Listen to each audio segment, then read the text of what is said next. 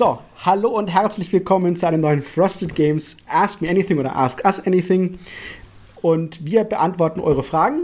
Und wir gehen gleich mal in, in Medias Res, würde ich mal sagen, äh, stellen uns nochmal kurz vor und legen dann direkt los.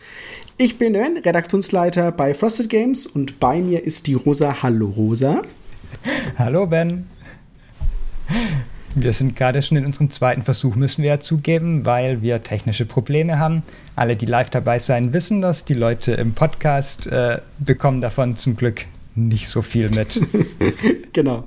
Ähm, ganz kurz die Frage, was ist denn ein, ein, ein äh, Ask Me Anything? Du wolltest es vielleicht mal erklären, damit Leute mal wissen, äh, was sie sich da eigentlich gerade anhören. Stimmt, es war tatsächlich ja auch eine der ersten Ask Me Anything-Fragen, die ähm, für diese Folge gekommen sind. Ask Me Anything ist äh, aus, ich glaube von Reddit kommt es ursprünglich, oder jedenfalls von so alten Foren, wo Leute, die irgendwelchen spannenden Dingen, irgendwelche spannenden Dinge machen, einfach ihre Zeit zur Verfügung stellen, um Leuten Fragen dazu zu beantworten. Und wir machen das alle paar Monate mal in unregelmäßigen Abständen, dass wir uns von Frosted Games vor die unsere, unser Publikum hier setzen und einfach alle Fragen, die wir äh, bekommen, beantworten. Und ähm, diesmal auch schon haben wir ziemlich viele Fragen im Voraus gesammelt und auch nebenher kann man noch Fragen stellen, die wir beantworten.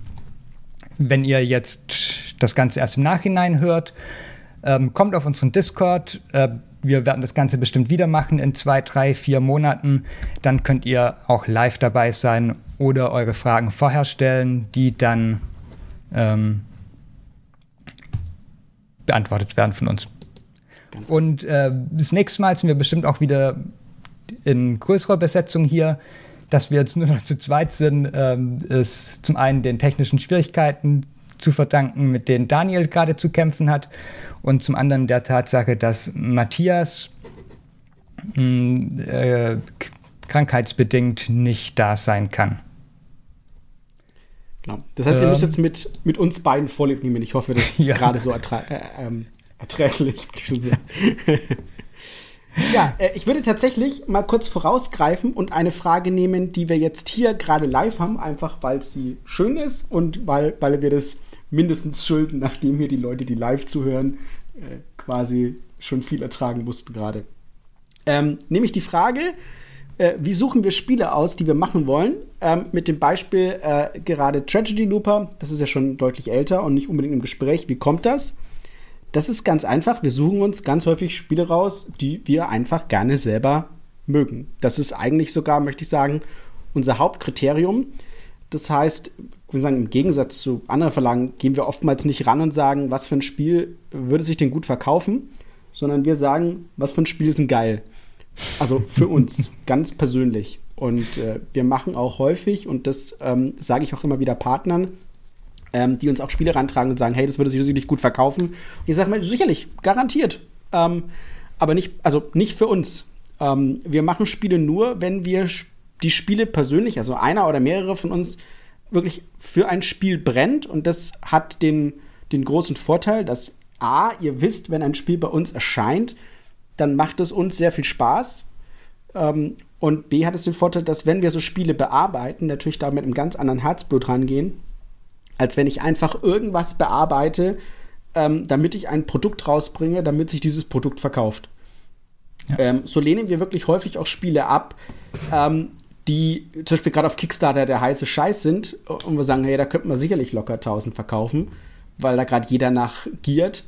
Aber ähm, wenn, wenn es uns nicht gefallen hat, aus welchen Gründen auch immer, dann machen wir das nicht. Das ist ähm, gerade eine unserer, ich sag mal, etwas besonderen Positionen und ein, ein gewisser Luxus natürlich, dass wir bisher so agieren. Äh, wie lange wir das noch machen können, das müssen wir mal gucken. Das ist ja immer eine Frage, ist, sind wir trotzdem erfolgreich? Und äh, für uns ist es aber eben ein ganz wichtiger Faktor, dass wir sagen können, wir wollen genau so erfolgreich sein, dass die Leute wissen, ähm, wer wir sind und dass sie deswegen wissen, was die Spiele für uns bedeuten, die wir machen. Und das ist, ja, ähm, ja ein, ein wichtiger Faktor. Ein gutes Beispiel ist, dafür ist ja Clash of Cultures zum Beispiel, was ja, ja, einfach für dich zum Beispiel so ein Herzensprojekt einfach war. Ähm, Absolut. Das versuche ich seit zehn Jahren auf Deutsch zu bringen. ja. ja. Ähm, welche Stückzahlenschnitte braucht es für euch, um wirtschaftlich arbeiten zu können? Das ist eine sehr gute Frage. Ähm, das kommt immer ein bisschen drauf an, wie wir arbeiten. Ähm, wenn wir jetzt zum Beispiel sagen, das ist so eine Sache, wo wir auch ein bisschen hinwollen und gucken wollen, wie wir das hinkriegen, wenn wir Spiele rein über unsere Webseite verkaufen würden. Ähm, und da überlegen wir ja gerade, so gesagt, deswegen machen wir oftmals so Vorbestellaktionen äh, oder überlegen, ähm, quasi auch eine, so eine Art Mini-Kickstarter, könnte man vielleicht sagen, bei unserer Webseite zu machen. Ähm, dann würden wir immer so schauen, dass wir zwischen 500 und 1000 Stück verkaufen können. Das wäre, wenn es direkt geht, da, da kann man Spiele machen. Und da ist dann auch egal, wie verrückt diese Spiele sind oder egal, wie besonders diese Spiele sind. Ähm, wenn wir das über die Webseite verkaufen könnten, wäre das immer eine wirtschaftlich, also wäre wirtschaftlich für alle, die, die, die daran teilhaben. Und das wäre so die Zahl, die ich sagen würde, die funktioniert. Noch, noch sind wir da nicht. Ähm, tatsächlich ist der Handel ein sehr wichtiger Faktor für uns, für alle unsere Sachen, natürlich auch unser Partner Pegasus. Ähm, auch immer, wenn wir wieder hören, so, hey, ähm, warum ist da jetzt ein Pegasus-Logo auf dem Spiel drauf? Weil Pegasus halt einfach unser, ein sehr starker Partner für uns ist. Und die, wenn, wenn die Spiele für uns nehmen, ist die, ist die natürlich auch ganz woanders im Handel, als wenn wir sie jetzt alleine anbieten würden. Und das ist einfach ein, ein riesen, riesen Unterschied. Und deswegen sind dann Spiele bei Pegasus und da brauchen wir, also da kann man natürlich auch andere Stückzahlen verkaufen. Und ja, das ist gerade für die Spiele relevant. Ne? Eons End als Beispiel, das hätte sich niemals so gut verkauft, wenn wir das einfach selber gemacht hätten.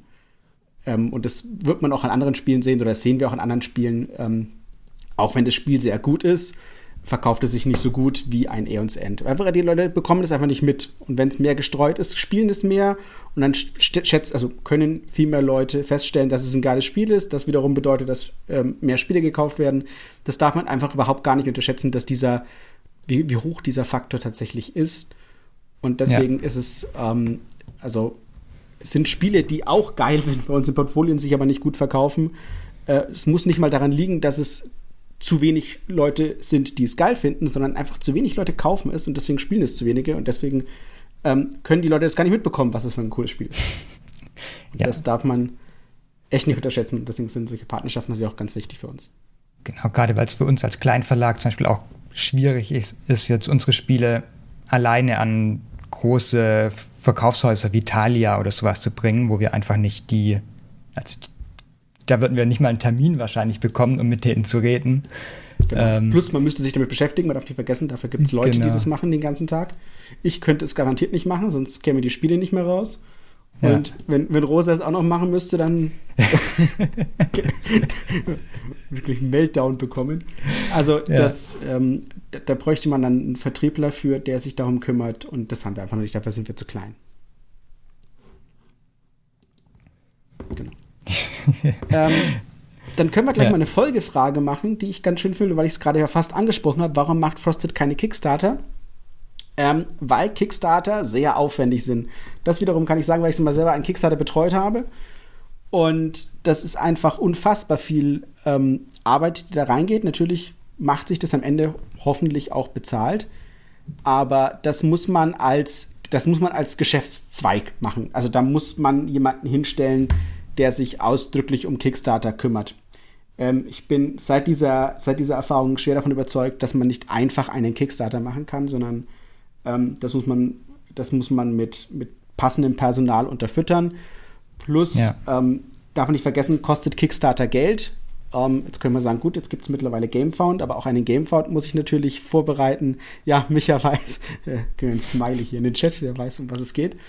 Ähm, und das darf man einfach nicht vergessen. Das ist, äh, das, das ist eine, eine, ein nicht signifikanter Aufwand. Wir machen momentan Vorbestellaktionen, die sind ja auch schon ein großer Aufwand. Auch da müssen wir uns drum kümmern, müssen uns Gedanken machen. Ne? Rosa muss das vorbereiten. Wir müssen euch Infos liefern, wir müssen die Bilder liefern. Das ist oftmals schwer, weil wenn ich das Spiel schon fertig hätte, dann würde ich keine Vorbestellaktion davon machen, sondern würde ich es euch verkaufen. Und das darf man natürlich nicht vergessen, ähm, dass da, also da, da, beißen sich einfach zwei Elemente. Und wir wollen natürlich aber auch nicht, dass ihr die Katze im Sack kauft und nicht wisst, was ihr davor bestellen sollt, weil es für uns so wichtig ist. ähm, weil wir damit natürlich oftmals gucken müssen. Wie gesagt, ich sage mal wieder gerne Clash of Cultures hätten wir nicht machen können, wenn nicht da es waren am Ende, glaube ich, äh, knapp 200 Leute, die da eine Vorbestellung quasi blind gemacht hätten. Die natürlich wussten die, was Clash of Cultures ist, aber die da weit im Voraus ähm, uns Geld gegeben haben. Wir hätten den Druck sonst kaum bezahlen können. Das Spiel ist schweineteuer, ähm, auch was wir bezahlen müssen. Und ähm, wir haben jetzt auch noch so eine Situation mit Chroniken von Drunagor. Auch das ist ein sehr, sehr teures Spiel. Das funktioniert wiederum auch nur, wenn wir eine Vorbestellaktion dafür machen werden. Wir bekommen ein ganz klein bisschen aus dem Kickstarter oder aus dem Gamefound, muss man sagen. Ähm, aber wir sind da auch dann auf Vorbestellungen angewiesen und auch wiederum auf den Partner Pegasus, der das dann im Nachhinein ähm, verkauft. Aber man muss da ganz schön in Vorleistung gehen und bei, bei so einem teuren Spiel reden wir dann plötzlich nicht mehr von Zehntausenden von Euro, sondern von Hunderttausenden von Euro. Und die hat man nicht mal einfach rumliegen. Das äh, darf man nicht vergessen. Und deswegen ist Cashflow da eine ganz wichtige Sache. Ja, um, um wieder auf Kickstarter zurückzukommen, es funktioniert halt einfach nicht, einen Kickstarter nebenher zu machen. Das sieht man ja auch an den meisten Unternehmen, die auf Kickstarter spezialisiert sind. Die machen dann halt ein Spiel im Jahr oder zwei, ein Spiel alle zwei Jahre sogar oder sowas, weil einfach mehr nicht drin ist mit dem Kickstarter-Prinzip. Da, ja. da fließt einfach die, die gesamte Energie von einem Jahr dann rein in die Vorbereitung und die Durchführung von der Kampagne und die Nachbearbeitung von der Kampagne. Ja, genau. Ähm, hm. Meine Frage ist: Pegasus-Rahmen auf der Boss, den Rahmen gibt es ja nicht mehr. Ähm, aber Logo und äh, Infobox, klar, ja. Zumindest so. bei dem, was im Retail gibt, äh, ich, wird das auch bei der Kickstarter-Variante dann sein? Oder bei der ja, Gamefound-Variante? Es, es gibt ja keine, es gibt ja keinen ja. Unterschied. Das sind, hm. Also das ist ja grundsätzlich das eine und dasselbe. Ja. Ist ja bei Endless Winter nicht anders. Bei Endless Winter haben wir, äh, gibt es ja auch eine Pegasus-Box. Allerdings äh, haben wir euch gehört und es gibt eine, es gibt eine Big Box ähm, quasi zur Lagerung, wo man dann all sein Zeug reinmachen kann. Und das ist dann natürlich ohne äh, Pegasus-Logo, weil äh, Pegasus ist natürlich auch nicht verkauft, die Big Box, sondern es ist ja ein reines Kickstarter-Ding. Ähm, und da haben wir dann gesagt, verzichten wir logischerweise darauf. Ja. Ähm, so, aber jetzt hau ja, die Fragen raus. Rosa. Genau, ich habe hier gleich eine, die ähm, ein wenig an die erste Frage, die du beantwortet hast, angrenzt, Ben. Ähm, und zwar etwas spezialisierter, wie mh, du Spiele von oder wie wir Spiele von Buttonshy auswählen, welche wir da als nächstes in Angriff nehmen und ob wir da auch planen, irgendwann aufzuholen zu Button Shy und sie quasi parallel immer auf Deutsch zur englischen Version rauszubringen? Ähm, das ist maximal unwahrscheinlich tatsächlich. Äh, wie suchen wir die aus? Tatsächlich sucht die Matthias aus momentan und zwar ähm, recht singulär. Das liegt daran, dass er sie alle kennt. Ja. Und er sucht sie aus nach Spielen, die ihm am meisten Spaß machen oder die, wo er sagt, das sind Spiele, die ihn super interessieren. Ähm, äh, ab und an unterhalten wir uns noch mal drüber und sagen so, hey, wie schaut's aus? Ähm, Hast du das schon mal angeguckt und so? Was bist, bist du der Meinung, dass du das mehr magst als das andere? Ähm, aber im Grunde genommen ist das äh, nach Matthias Lust und Laune. Deswegen werden wir in der Geschwindigkeit, ich glaube nicht, dass wir das so schnell aufholen werden.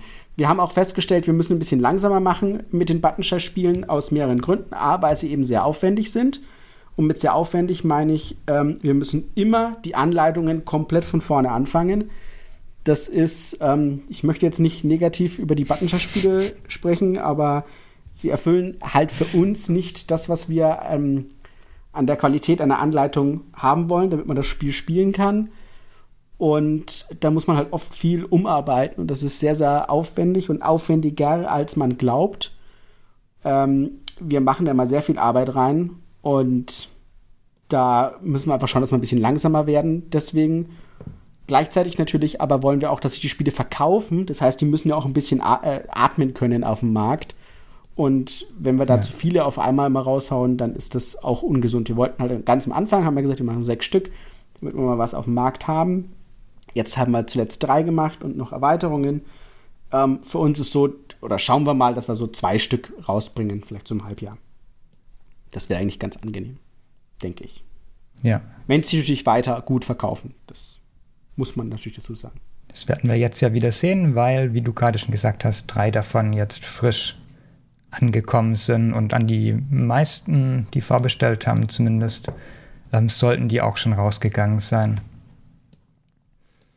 Ja. Mm. Möchtest du vielleicht auch gleich was dazu sagen, was da als nächstes so kommen wird? Aus Ähm, der tatsächlich, Buttonschei-Reihe? tatsächlich weiß ich das nicht, weil das ja, wie gesagt, ähm, grundsätzlich ähm, Matthias obliegt, was als nächstes rauskommt. Und ich, ich habe tatsächlich noch nichts auf dem, auf dem Zettel stehen. Na, wir Wir haben, haben uns ja, auch noch nicht drüber unterhalten. haben wir nicht zumindest eins geplant für den Sommer? Ähm, ich Äh, dachte, wir hätten Naja, das, ja, ja, das, ähm, das, das äh, gute Mir doch Otter haben wir noch. Mir doch Otter, genau. Das ist, das hätte jetzt aber auch mit erscheinen sollen. Also das ist jetzt nichts Zukünftiges, sondern das hätte jetzt noch rauskommen sollen.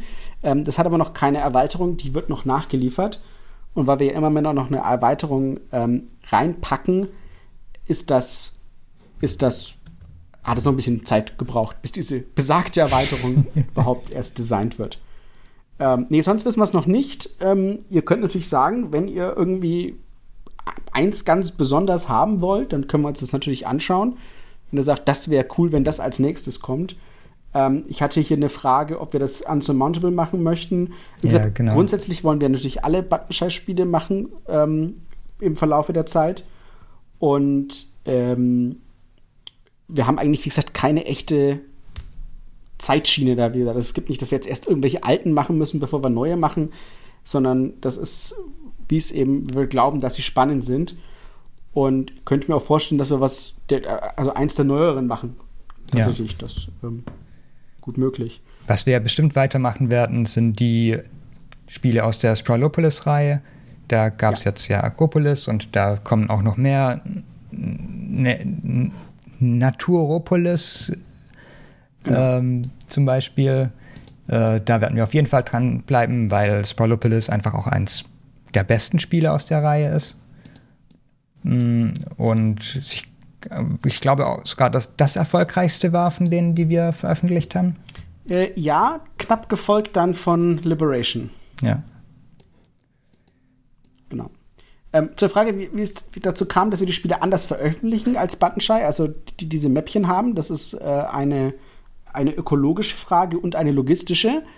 Ähm, diese Mäppchen sind furchtbar, also Plastik wollen wir eigentlich ungern in unseren Spielen haben, vor allem nicht, wenn wir sie selber machen. Ähm, und dann schon erst recht nicht, wenn das eigentliche Spiel aus wenigen Karten besteht. Das kommt nämlich noch hinzu. Diese Mäppchen, die kann man nur in China produzieren. Und ich finde es also wirklich absolut unmöglich, dass man ein paar Karten quasi dafür extra über den, über einen großen Teich schippert. Und deswegen haben wir gesagt, wir produzieren das natürlich in, in Deutschland. In Deutschland kann man aber diese Mäppchen nicht machen. Gesagt, hätten wir sowieso nicht. Und entsprechend haben wir dann auch, ähm, sind wir aufs Amigo-Format mit den ähm, gegangen, damit wir einen möglichst geringen Preis ansetzen können. Das heißt also, das ist schon, das ist schon ähm, drin. Äh, weil ich gerade sehe, ja, Paper Cuts, das Problem ist einfach, das sind coole Lösungen. Also es gibt viele coole Lösungen. Es gibt eine ganze Reihe von coolen Lösungen, die man bei der Umsetzung nehmen kann. Ähm, bei kleinen Stückzahlen ist das aber alles unfassbar teuer. Das heißt, ähm, wenn man jetzt solche coolen Lösungen verwendet, gibt, also unabhängig davon, es gibt ganz viele Sachen, dann ähm, ist das gleich signifikant teurer. Äh, reicht schon, wenn das nur 50 Cent kostet und es kostet garantiert mehr als 50 Cent, wenn ich bloß 1000 Stück davon bestelle. Und dann bist du direkt bei einem Produktpreis, der ist dann halt nicht mehr ähm, 12 Euro, sondern müsste ich 19 verlangen, weil das in diesem Papercuts-Format ist und dann verkauft sich wieder einfach nicht. Ähm, das ist tatsächlich äh, schwierig. Das ist traurig tatsächlich aus, aus Ja. vielen Gründen. Das äh, ist auch ein Problem, was, ähm, was Earthbound Rangers jetzt hatte bei der, bei der ähm, Findung des richtigen Materials. Ähm, eine, eine Produktionsfirma, die wird nicht einfach was umrüsten oder eine neue umweltfreundliche Produktionsart anbieten, nur weil man jetzt daherkommt und sagt, man möchte 5000 Spiele drucken. Ähm, Die machen auch noch nichts Neues, nur weil man 10.000 Spiele druckt.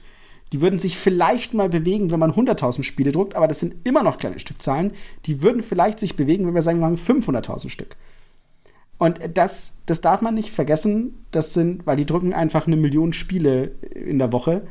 Da kommt man nicht, ne, das ist man immer noch eben ein kleiner Fisch, vor allem dann über das ganze Jahr hinweg.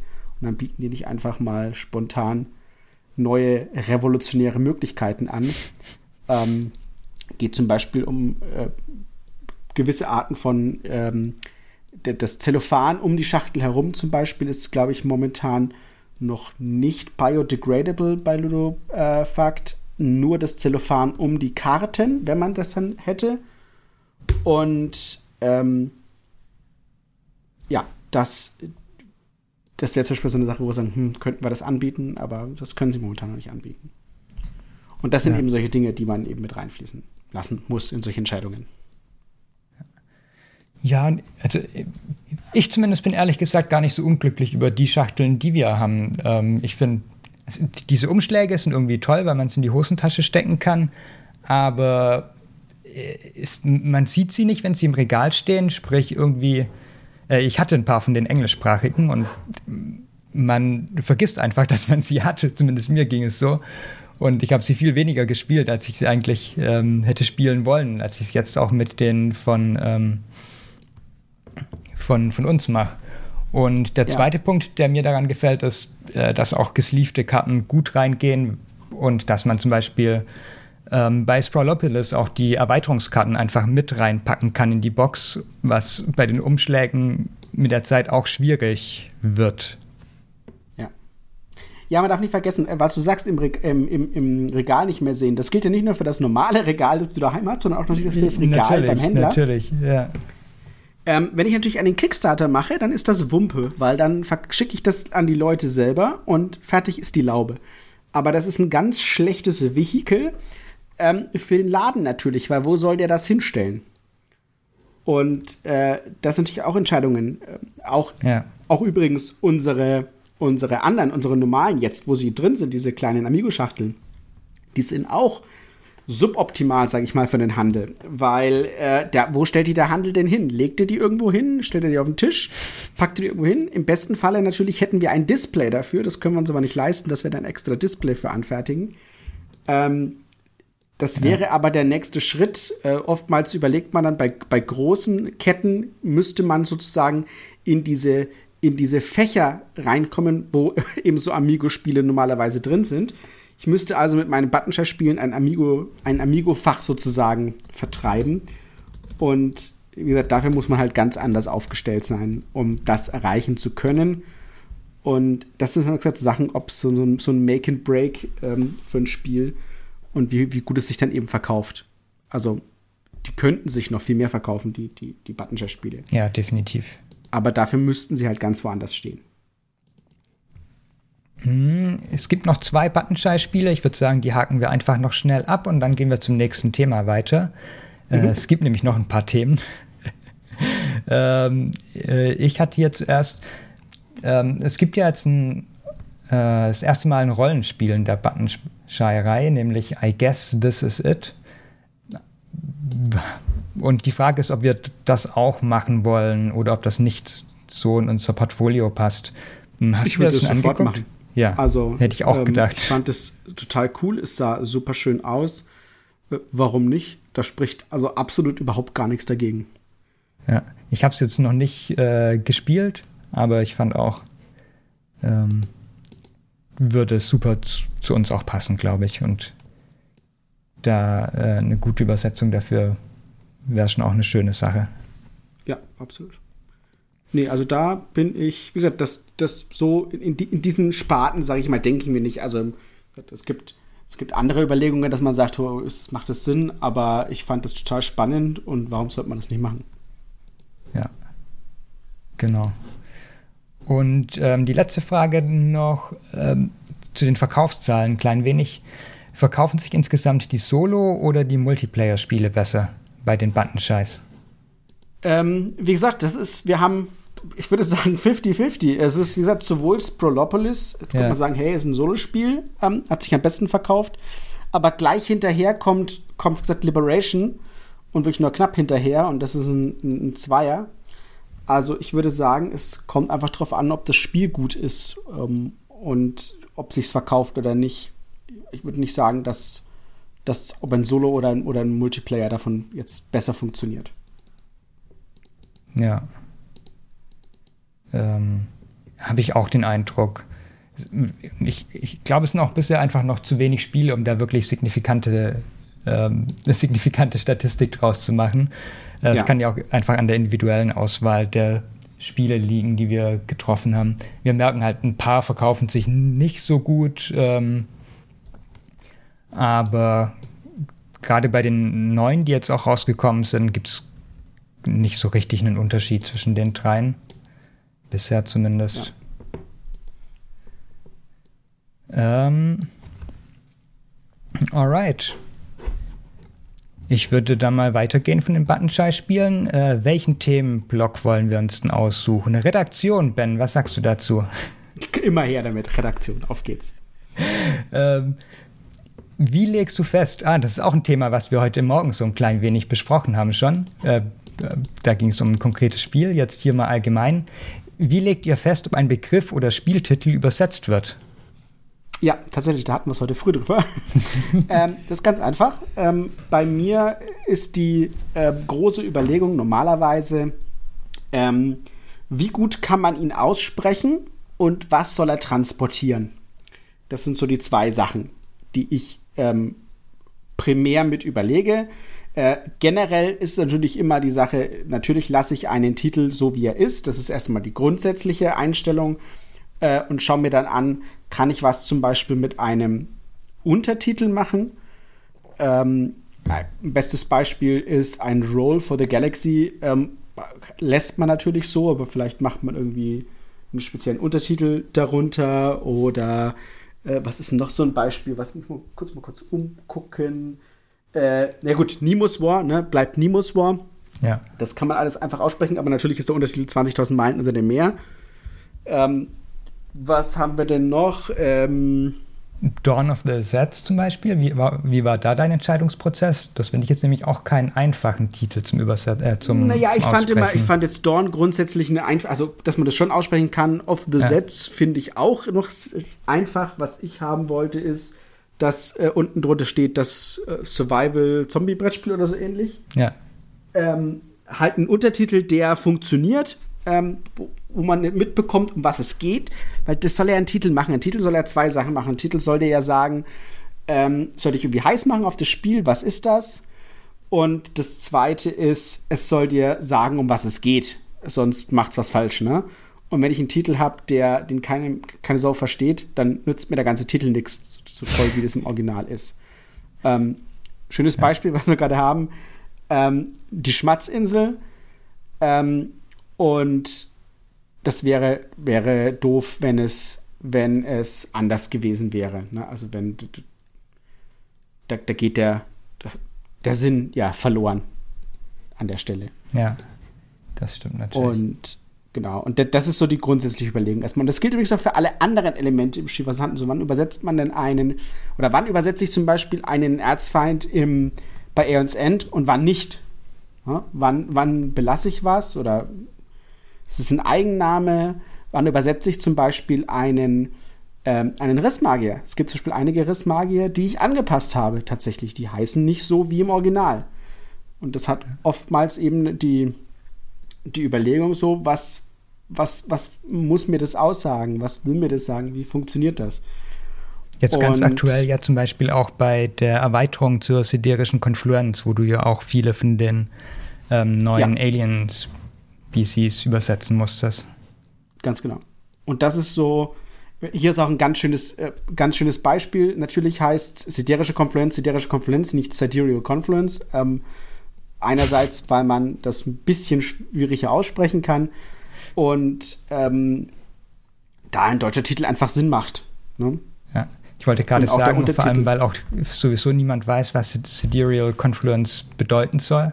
Ähm, aber das für siderische Konfluenz ja auch nicht anders. Deswegen steht es übrigens hinten auf der Schachtel drauf, da werden beide Begriffe erklärt. Ja. Aber dann ist schon zu spät, dann hat man die Schachtel schon in der Hand gehabt. Ja. Nee, also, ne, das heißt ja auch, die, die, die neue Erweiterung heißt die Spaltung ja. und nicht Bifurcation. Ähm, weil man ja wissen will, um was es geht. Das ist ja wieder genau der Punkt. Wenn, ich, wenn die Leute nicht verstehen können, um was es geht, dann ähm, muss ich es übersetzen. So einfach ist es eigentlich. Ja. Ja, ähm, ja ich habe gleich danach noch eine Frage an dich, Ben, die du dir quasi selbst gestellt hast im Discord. Äh, du hast da geschrieben, dass du im AMA gern über einfache Spiele mit komplexen Regeln reden würdest. Ja, äh, das und ist. Das lasse ich dich einfach mal machen, weil ich kurz äh, ein klein wenig Zeit verbringen will, um zu gucken, ob Leute irgendwo auf YouTube festhängen. Das ist ein guter Punkt. Und, ja, ja äh, was wollte ich sagen? Ähm, tatsächlich ist, genau, jetzt kommt Flippermania. Ähm, das, das ist ein ursprünglich, also ich gucke ja natürlich immer wieder und schaue das Feedback an und gucke so, was, ähm, was schreiben Leute auf, auf äh, Amazon, gucke ich tatsächlich, was, ähm, was für Rezensionen gibt es denn? Ähm, gibt es Leute, die auf YouTube irgendwelche Kommentare machen? Und ähm, es gibt ein, ein, ein ganz großes Problem bei Spielen, die grundsätzlich simpel sind und äh, aber komplexe Regeln haben. Und es ist nicht das erste Spiel, ähm, das hier so ein bisschen mein, mein Nemesis ist. Das ist ehrlich gesagt das zweite Spiel. Ich komme gleich einen großen Grinser, wenn ich Viva Java sage.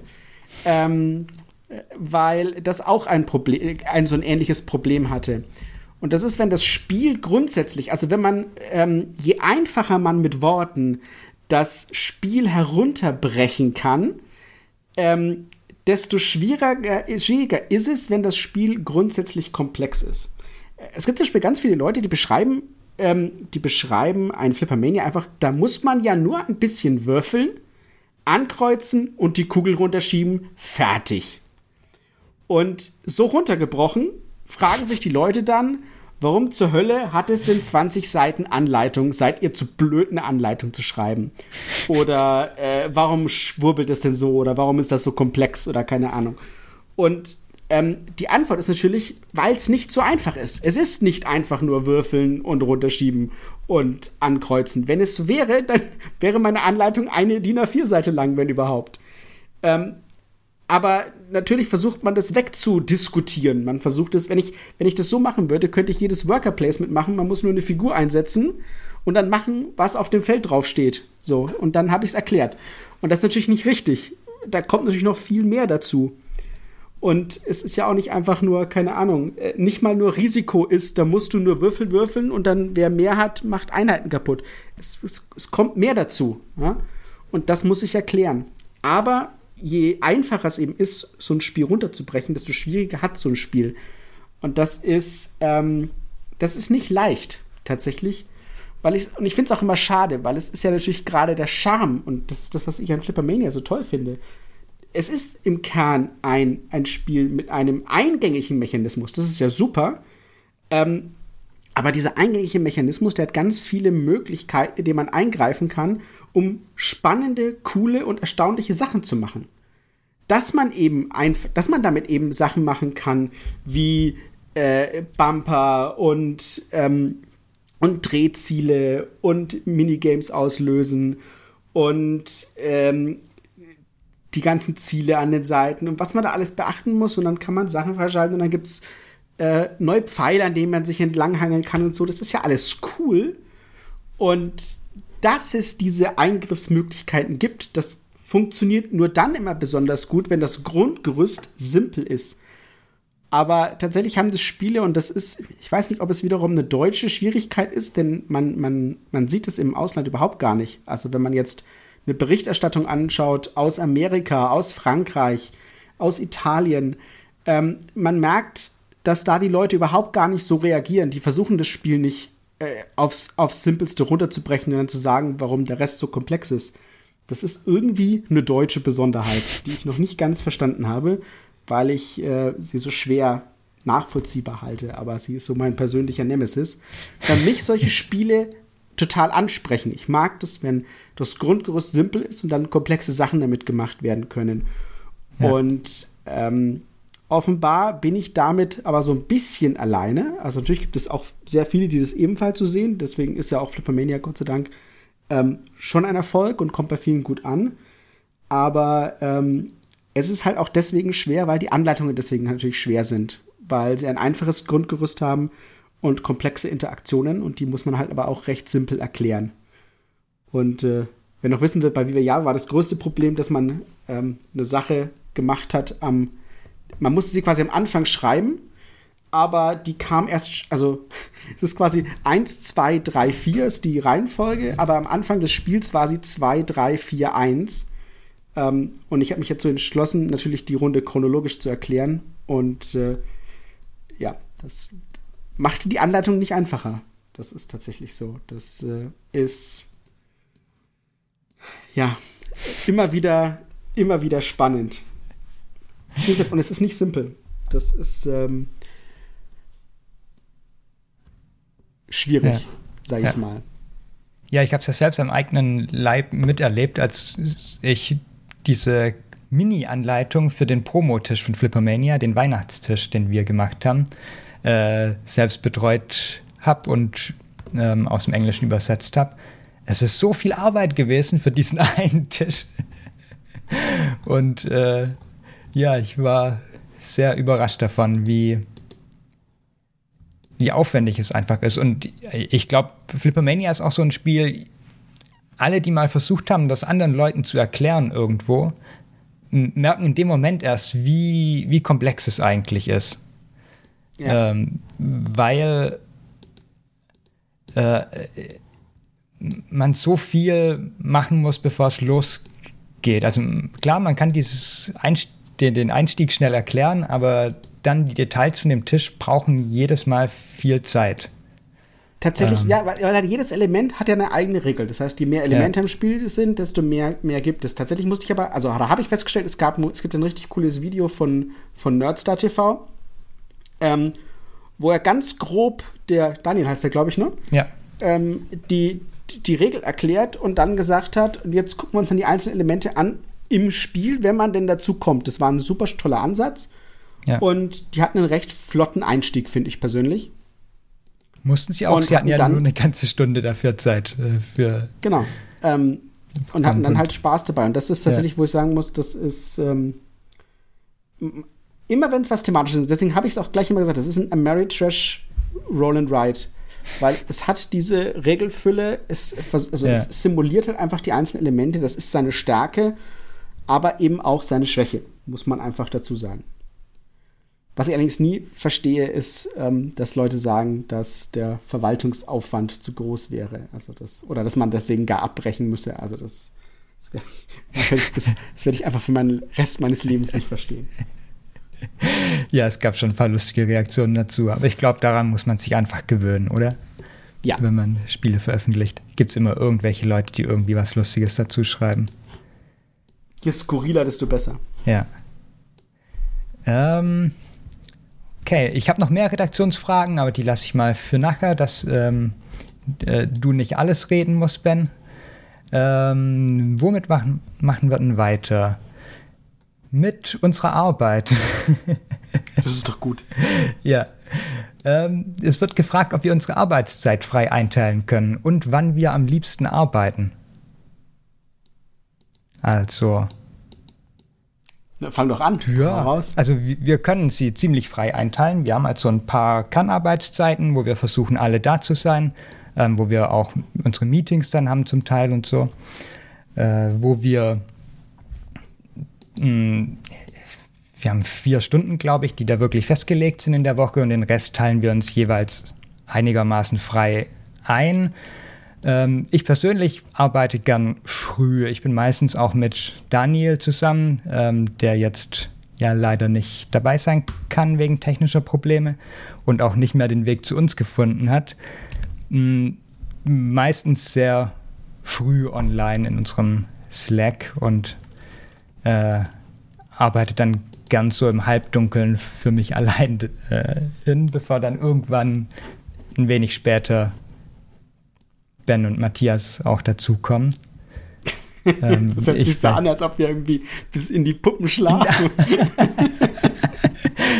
Na, kommt drauf an, wie man steht. Nee, also wie, ich stehe halt. Nee, also ich arbeite normalerweise, stehe früh auf, ähm, gucke schon mal, dass ich mal um neun meinen Rechner einschalte und ähm, ausmachen. Es ist, ist ganz schwierig. Ich gucke normalerweise, dass ich bis um fünf oder so arbeite. Ähm, dann gibt es bei uns Abendessen.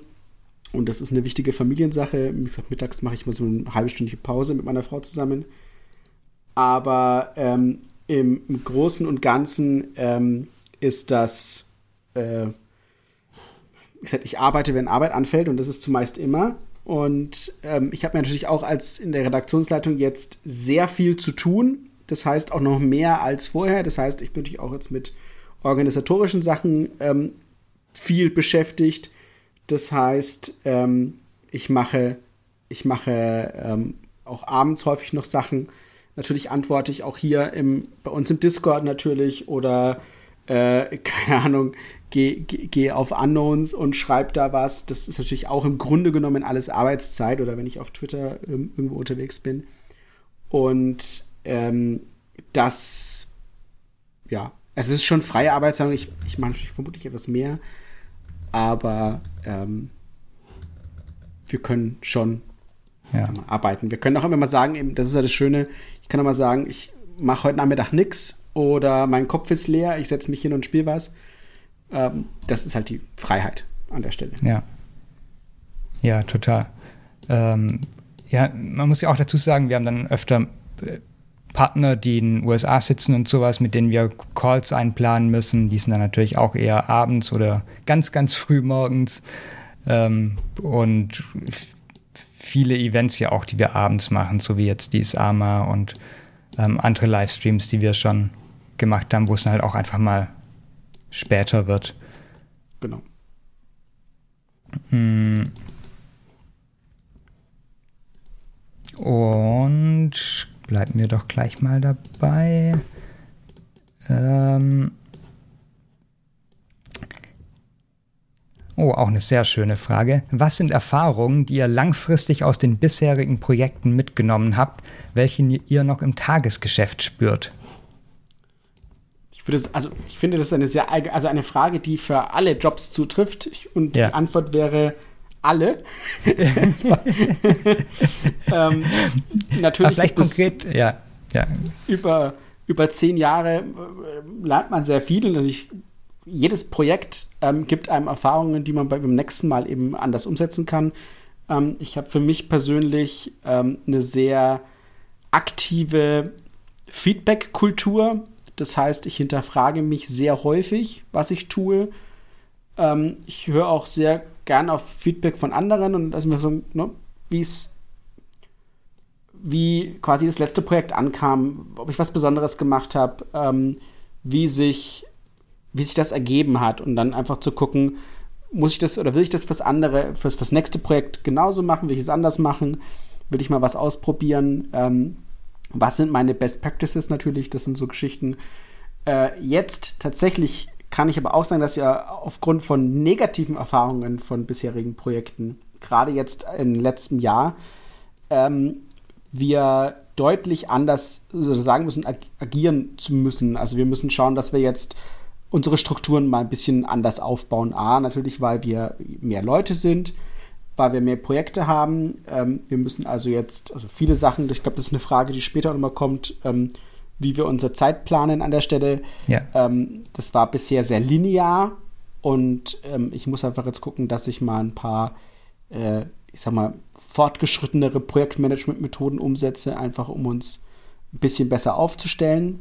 Das ist dann einfach der Wachstum, also ja, das Wachstum, das bei uns stattfindet und mit diesem Wachstum müssen wir wachsen. Das hört sich bescheuert an, aber es ist so.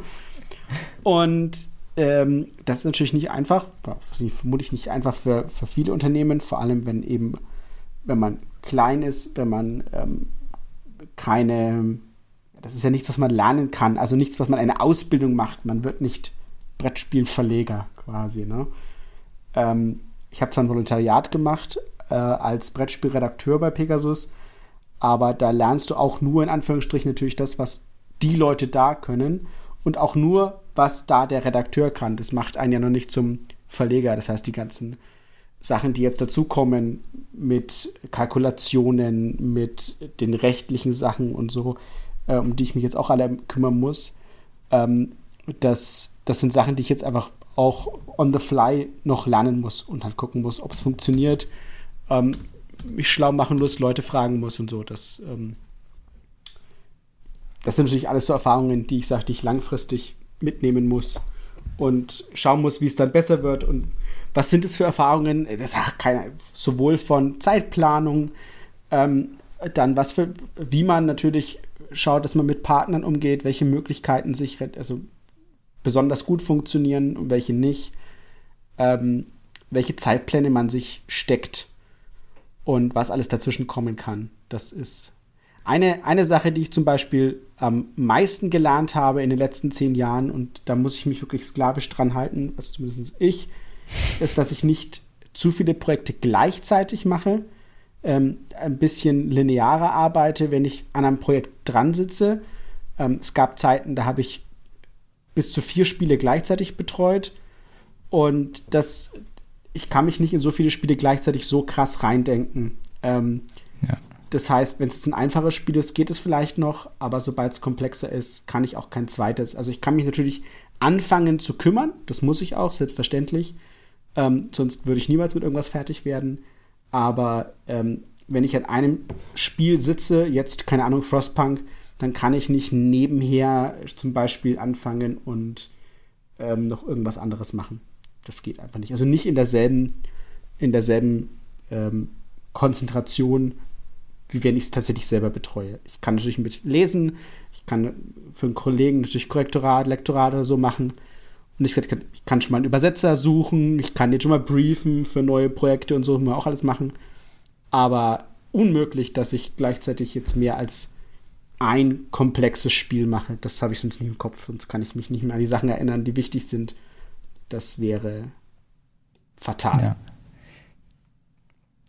Das auch, äh, damit beantwortest du quasi gleich die nächste Frage, nämlich, ähm, wenn du an mehreren Spielen gleichzeitig arbeitest, äh, wie entscheidest du, an welchem du jetzt konkret an einem bestimmten Tag weiterarbeitest? Aber ähm, da du ja gerade gesagt hast, dass du versuchst, nur an einem gleichzeitig zu arbeiten, erübrigt sich das so ein klein wenig. Ähm, ja, natürlich gibt es ein bisschen schon, wie gesagt, es gibt ja viele, also es, ich meine, es ist halt trotzdem ja, dass ich sage, ich ja, muss mich zwei klar. Tage mal um was ganz anderes kümmern, ähm, weil es gerade ansteht, weil ich zum Beispiel jemanden briefen muss. Das ist ja trotzdem gesagt, ja. eine Arbeit an einem anderen Projekt. Oder weil irgendwie was ähm, Kurzes dazwischen geschoben wird, ja. wie jetzt die Erweiterung zur siderische Konfluenz, die du ja Ganz recht genau. schnell zwischendurch gemacht hast, obwohl du eigentlich mit Frostpunk beschäftigt warst. Richtig. Ähm, das ist schon, aber ich versuche, ähm, und wenn, dann versuche ich Sinneinheiten fertig zu machen. Ähm, also große Einheiten, wie zum Beispiel wenn ich jetzt eine Anleitung machen muss, dann würde ich jetzt auf alle Fälle erst alle Karten machen und dann mich mit der Anleitung hinsetzen und nicht zum Beispiel zwischenzeitlich irgendwie eine Anleitung machen und dann zwei Tage an der Anleitung sitzen und wieder zwei Tage an den Karten. So kann ich zumindest nicht arbeiten, ähm, ja. weil ich das alles beieinander halten muss, sonst äh, fliegen mir irgendwelche Texte und äh, Abschnitte um die Ohren. Ähm, ja, Ähm, und was wir Projektmanagement machen, ähm, wie gesagt, dadurch, dass wir, dass ich zumindest und auch alle, die wir jetzt hier so anwesend sind, die Redaktion machen, in Anführungsstrichen Laien sind, haben wir nie wirklich Projektmanagement, also in irgendeiner signifikanten Art und Weise gelernt. Ähm, ich habe mich natürlich ein bisschen eingelesen, weil es mir auch hilft. Aber das ist so die größte, ich würde sagen, Krux und Hürde.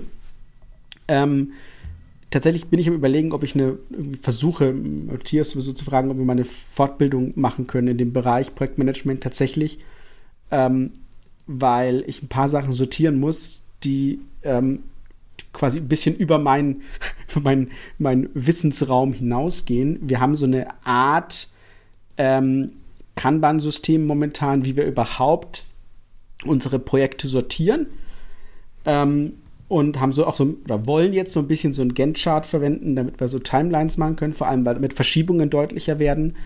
Ähm, und wir auch sehen, wann diese Verschiebungen stattfinden. Das ist jetzt, wie gesagt, gerade was, was bei den, bei den, bei vielen Projekten und die halt sehr viel ineinander greifen, eben ähm, eine Rolle spielt. Ähm, das Problem an Fortbildung momentan ist schlicht und ergreifend, das A kostet Geld und ein Verlag, ein Brettspielverlag hat unfassbar wenig Geld. Ähm, und ich wüsste gar nicht, wann ich das machen sollte. Also das ist momentan so ja. mein zeitliches Problem. aber ich bin immer wieder am, ich bin immer wieder am äh, versuchen, dass wir das irgendwie hinkriegen, weil es eben auch notwendig ist. Gesagt, aber ich lese mich auch viel ein und schaue, wie wir da vorwärts kommen. Das ist tatsächlich was, ähm, ja, man wächst an seinen Aufgaben und äh, ja. es ist halt einfach, wir haben gerade ein Wachstum und müssen das halt einfach sortieren.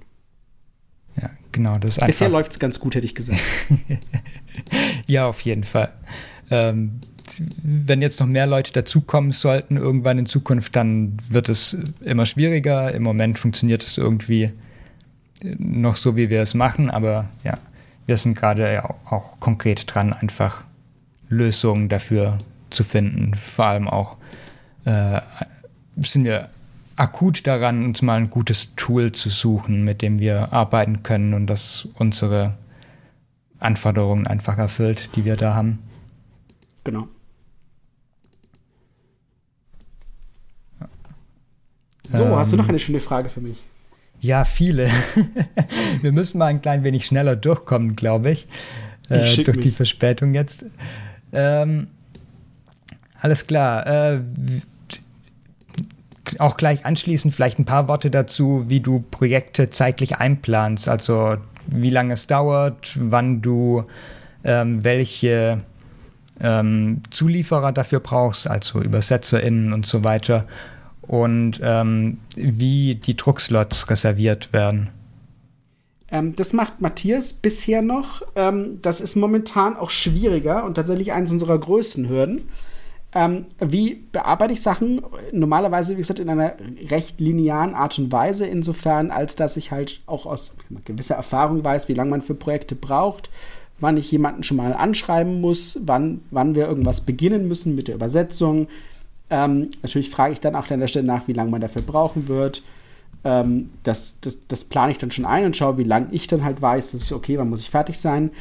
Ähm, früher war es so, dass wir natürlich sagen können, okay, es gibt Drucktermin X, den plant man einfach und arbeitet da halt drauf hin. Und ähm, dann gibt man halt ab, das funktioniert. Das funktionierte bisher ganz gut. Und wenn es nicht funktioniert, weil wir halt sagen, okay, wir brauchen noch ein bisschen länger, dann hat man den Drucktermin halt einfach mal verschoben. Das ist momentan unsere größte Hürde und Krücke, weil ja Drucktermine so praktisch unmöglich zu bekommen sind. Ähm, und es im Monat, also wenn man quasi was verschiebt, es sich um Monate verschiebt. Und wir reden hier nicht von wenigen, sondern von vielen Monaten. Und das ist so eine Sache mit, mit Aeons End Legacy. Wir haben dafür einen Drucktermin momentan, der ist äh, in nicht zu allzu ferner Zukunft, aber ich sitze noch an Frostpunk und danach sitze ich noch an, an Aeons End. Und wir brauchen natürlich die entsprechende Zeit. Und dieses Rushen oder raushauen, damit es, damit es zu einem Drucktermin fertig geht, da sträube ich mich eigentlich mit allen vier Füßen, äh, zwei Füßen und zwei Händen, mit allen vier Gliedmaßen, muss ich sagen, ähm, weil, weil das, da kann nur die Qualität drunter leiden, schlicht und ergreifend. Entweder das oder ich leide darunter, weil ich irgendwie Tag und Nacht arbeite. Und ähm, das, das, das ist rundherum, aber es ist natürlich so eine Sache, es ist ein wichtiges Spiel für uns, es muss fertig werden. Und wie gesagt, ähm, auch Geld ist da eine wichtige Sache. Wenn wir es nicht bringen, können wir es nicht verkaufen, können wir kein Geld einnehmen. Ähm, und wenn wir momentan eben den Drucktermin verschieben, verschiebt sich das nicht nur um vier Wochen oder um sechs Wochen, sondern um drei, vier, fünf Monate, sechs Monate. Und das ist halt sehr schwer momentan. Das ist tatsächlich ein, ein andauerndes Problem für uns, eine andauernde ähm, Problematik, für, nicht nur für uns sondern für viele andere auch. Ähm, und dadurch, dass sich so viele Sachen verschieben und auf, also jetzt auch im letzten Jahr viele Sachen. Bestes Beispiel ist, wie gesagt, Frostpunk. Frostpunk hätte fertig sein sollen Ende Januar. Ähm, aber da kam so viel dazwischen. Sei es, dass äh, es länger in der Entwicklung gebraucht hat, sei es, dass äh, der Übersetzer hatte gesundheitliche Probleme und ist wochenlang ausgefallen. Ähm, ich war jetzt öfter krank, dann haben sich andere Sachen verschoben gehabt. Das, das sind das sind auch nicht normale Verschiebungen, die also in dieser Art und Weise mir in zehn Jahren noch nie untergekommen sind, ähm, die aber natürlich alle Folgeprojekte auch verschieben, weil ich, wie gesagt, nur an einem Spiel arbeiten kann gleichzeitig äh, und nicht an mehreren. Und man möchte meinen, hey, wenn du an dem einen nicht arbeitest, arbeitest du vielleicht an dem anderen, aber in der Zeit passierten halt einfach andere Dinge. Sei es, dass wir uns eben um die Umstellung gekümmert haben, dass wir uns um die Webseite gekümmert haben, sondern sich das andere Projekte ja auch verschoben haben, weshalb sich alles nach hinten verschoben hatte und jetzt alles nochmal länger dauert. Ähm, und das ist einfach, momentan ist das tatsächlich das größte Problem. Gerade bei diesen Druckslots und wie man da vorwärtskommt. Ja. Mhm. Ähm, dann, wo wir bei Verzögerungen gerade sind, habe ich gleich ja. eine Frage, äh, die sich da anschließt, die auch, äh, die wir öfter schon bekommen haben, irgendwie in den letzten Monaten, nämlich die nach den Playmats für Ian's End. Ja, das ist eine schöne Frage. Das ist auch für mich ein absoluter Dorn. Ähm, das liegt nämlich an zwei Sachen. Äh, Sache Nummer eins ist, es ist nur eine, ein, ein bisschen eine Playmat und ein bisschen Bonusmaterial, ähm, die momentan in China zu produzieren, wo man sie produzieren muss zu einem vernünftigen Preis, ähm, ist praktisch momentan unmöglich, sie herzubekommen. Das ist schweineteuer. Und B hängt es tatsächlich noch an Freigaben. Wie kann es denn monatelang an Freigaben hängen? Aber Kommunikation über E-Mail ist mit vielen Partnern oftmals nicht einfach. Ähm, immer wieder. Und wir haben quasi einerseits noch keine vernünftige Freigabe dafür, ähm, weil dieses Thema auch immer wieder runterfällt, offenbar, ähm, hinten. Und äh, wie gesagt, die, es, es, es, ist auch nicht schlimm, weil die Produktion aktuell viel zu teuer wäre. Ähm, wir haben überlegt, mal nur eine Playmat anzubieten und die dann aber vielleicht in Polen drücken zu lassen. Das ist aber sehr teuer. Und wir glauben auch nicht, dass jemand 50 oder 60 Euro für so eine Playmat zahlen möchte. Also wir glauben auch nicht, dass es in Stückzahlen ist, die wir dann wiederum bestellen können, die wir dann verkaufen könnten, dass es sich lohnt. Also müssen wir schauen, dass sie vergleichsweise, vergleichsweise günstig ist oder noch, noch einen Mehrwert hat. Ähm, ich finde es auch absolut peinlich, dass wir sie zum ersten Spiel anbieten wollten und jetzt ist dann eher ins End Legacy. Wir haben sie immer noch nicht. Irgendwann braucht man sie auch gefühlt nicht mehr. Ja. Ähm, weil jeder, der eine hat, hat sich dann schon irgendwie selber geholt, auf irgendeine andere Art und Weise. Das ist sehr frustrierend. Ich weiß nicht, was wir damit machen äh, aktuell. Es steht auf unseren Plänen und es steht auch immer wieder auf unseren äh, Weekly Meetings. Und ich hoffe, sie kommt. Mehr kann ich nicht sagen.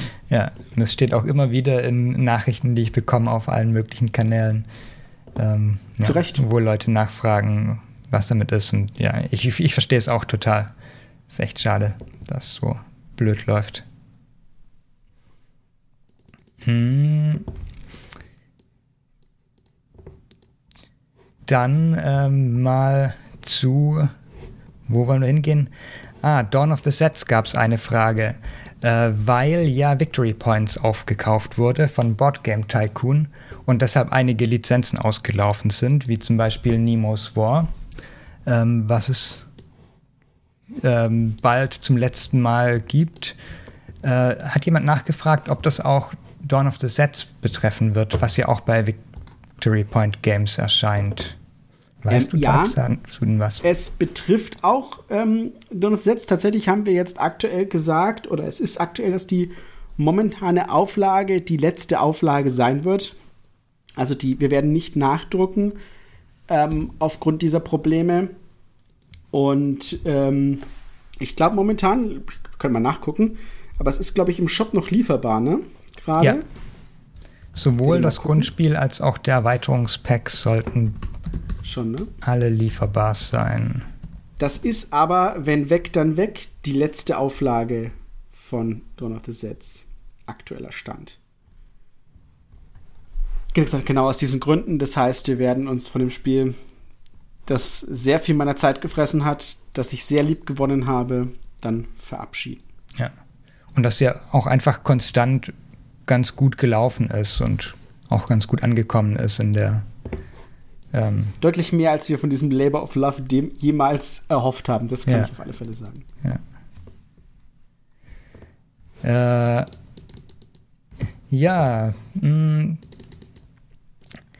einmal ein paar persönlichere Fragen zu unseren Spielgewohnheiten. Liefst du deine Spiele, Ben? Ähm, ja. Wenn ich die, wenn die Karten häufig gebraucht werden. Und auch nur dann die, die häufig gebraucht werden. Ganz Ende ist ein schönes Beispiel, nur die Reihenfolgekarten natürlich, ähm, die sleeve ich. Ähm, ja. Bei, äh, wenn ich LCGs spiele, sleeve ich nur meine aktiven Decks. Ja. Und nicht meine, nicht alle Karten. ähm, Wie viele Netrunner-Decks hast du gerade rumliegen? Genau. Wie viele ich rumliege? Fünf Stück habe ich gerade aktiv. nice. Ähm, davon sind aber auch nur vier gesleeved. Das fünfte hm. nicht. Ja. Also solange ich daran auch noch rumdoktore, das lief ja. natürlich nicht, ne? Ah, ich muss auch mal wieder ein paar basteln. Zu lange nicht mehr gemacht. Ähm, ja, bei mir ist es ähnlich. Irgendwie Spiele, die ich viel spiele, das lief ich die Karten, die, ähm, die oft gemischt werden. Aber bei vielen Spielen mag ich auch einfach sehr abgearbeitete Karten. Irgendwie. Ja, ich habe es bei denen kein Spiel nicht, wo ich denke, dass ich es nicht wieder herkriege. Das war zum Beispiel ne, lange Zeit. Ich habe zum Beispiel die Karten von Ora et Labora lange Zeit gesleeved gehabt, die, die, die kleinen, weil ich gesagt habe, es, ne, es lief recht sch schwierig ähm, bei Lookout damals. Da war noch nicht abzusehen, dass, dass der Reprint kommt.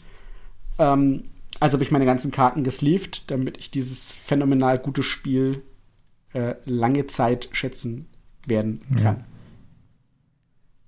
Weil das ist was, was ich immer wieder auf den Tisch bringe. Ja, ja, ja auf jeden Fall bei sowas würde ich es auch auf jeden Fall machen. Und äh, der Preis in den Spielen spielt für mich natürlich schon auch eine Rolle, irgendwie, wenn es einfach große, teure Kickstarter waren oder sowas, die ich lang spielen will, dann packe ich die Sachen auch in, in Hüllen. Ähm, aber zum Beispiel äh, Cosmic Encounter, der liebe ich auch einfach, dass die, Version, die ich hier rumstehen habe, dass man ihr einfach ansieht, dass es, keine Ahnung, wie viel wie oft gespielt worden ist. Das ist, das ist ähm, gut. Ja, ja es gehört und, schon so. Das ist gut. Ja, wo es halt auch nichts ausmacht, wenn man irgendwie, ähm, wo jetzt niemand das Spiel so ernst nimmt, dass man, keine Ahnung, versucht herauszufinden, welche Karte das jetzt ist, die genau den Knick hat oder was weiß ich was. äh, ah ja, Walker ja. sagt ja, darauf setzt die Erweiterungen inzwischen nicht mehr vorrätig. Das kann gut sein. Ja. Dann habe ich da gerade noch rechtzeitig welche bekommen. Sehr gut. Ja, ich, ich, es kann sein, dass es neulich, äh, gesagt, wir haben darüber gesprochen, ja. eben weil was leer gegangen ist. Gesagt, wir haben auch nicht mal so viel von, von Dawn of the Sets da, also man sollte noch zuschlagen. Ja. Ähm, dann geht es ins ewige Archiv über. Möchtest du allgemein zu Victory Point Games irgendwas sagen oder lassen wir das irgendwie? Da gibt es wenig zu sagen. Es ist halt von Board Game Tycoon ja aufgekauft worden, schon letztes Jahr. Äh, früh letztes Jahr war es, glaube ich, schon. Ja. Zusammen und mit einigen anderen Sachen ja auch. Genau. Die haben ja echt das, viel das unter ihrem Schirm inzwischen. Ist halt einfach ein, ist ja ein, ich sag mal, ähm, verrufener äh, Brettspiel-Verlag. Äh, Jetzt neulich haben sie ja alle, äh, alle Social Media Postings eingestellt, weil sie gesagt haben, es juckt sie nicht oder so ähnlich. Ja, das war ähm, sehr unterhaltsam, weil irgendwie fünf solche Kleinverlage gleichzeitig genau die gleiche Social-Media-Nachricht auf allen Kanälen gepostet haben, dass sie als kleiner Verlag jetzt äh, sich die Social-Media-Betreuung sparen wollen und es halt irgendwie so offensichtlich einfach ein Befehl von oben war, dass sie alle das einstellen sollen. Äh, Tabletop Tycoon heiße nicht Boardgame Tycoon. Ja. Ich sag mal Tabletop. Genau, Tabletop Tycoon. Ähm, heißen die. Und die haben ja auch Starling Games und so, das sind ja die, die Everdale gemacht haben. Genau. Äh, sicherlich ihr erfolgreichstes Spiel. Ähm, ja, aber es ist wie gesagt, das, das ist, äh, da gibt es sehr, da gibt es auch langanhaltende Sachen, dass, wenn was irgendwie falsch läuft, dass sie dann irgendwie eine neue Firma gründen, damit mit unter neuem Namen. Da gab es lange, also über viele Jahre hinweg immer wieder die skurrilsten Geschichten und so.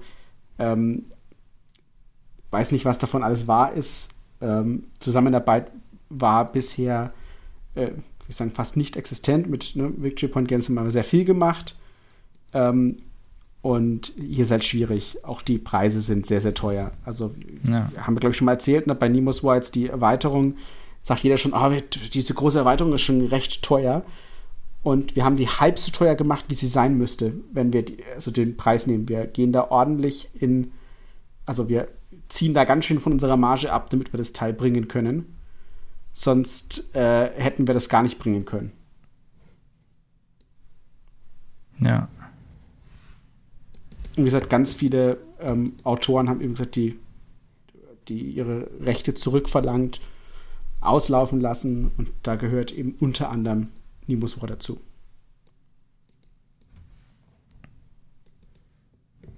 Ja, ja und das so. wir ja auch wirklich froh bei Nimbus War, dass wir das noch einmal drucken konnten zumindest und die ja. Erweiterung auch noch äh, da war ich sehr froh. geschafft haben, fertig zu machen. Weil ja, ist ja schon auch einfach ein tolles Spiel. Und die Erweiterung auch einfach ähm, ziemlich cool.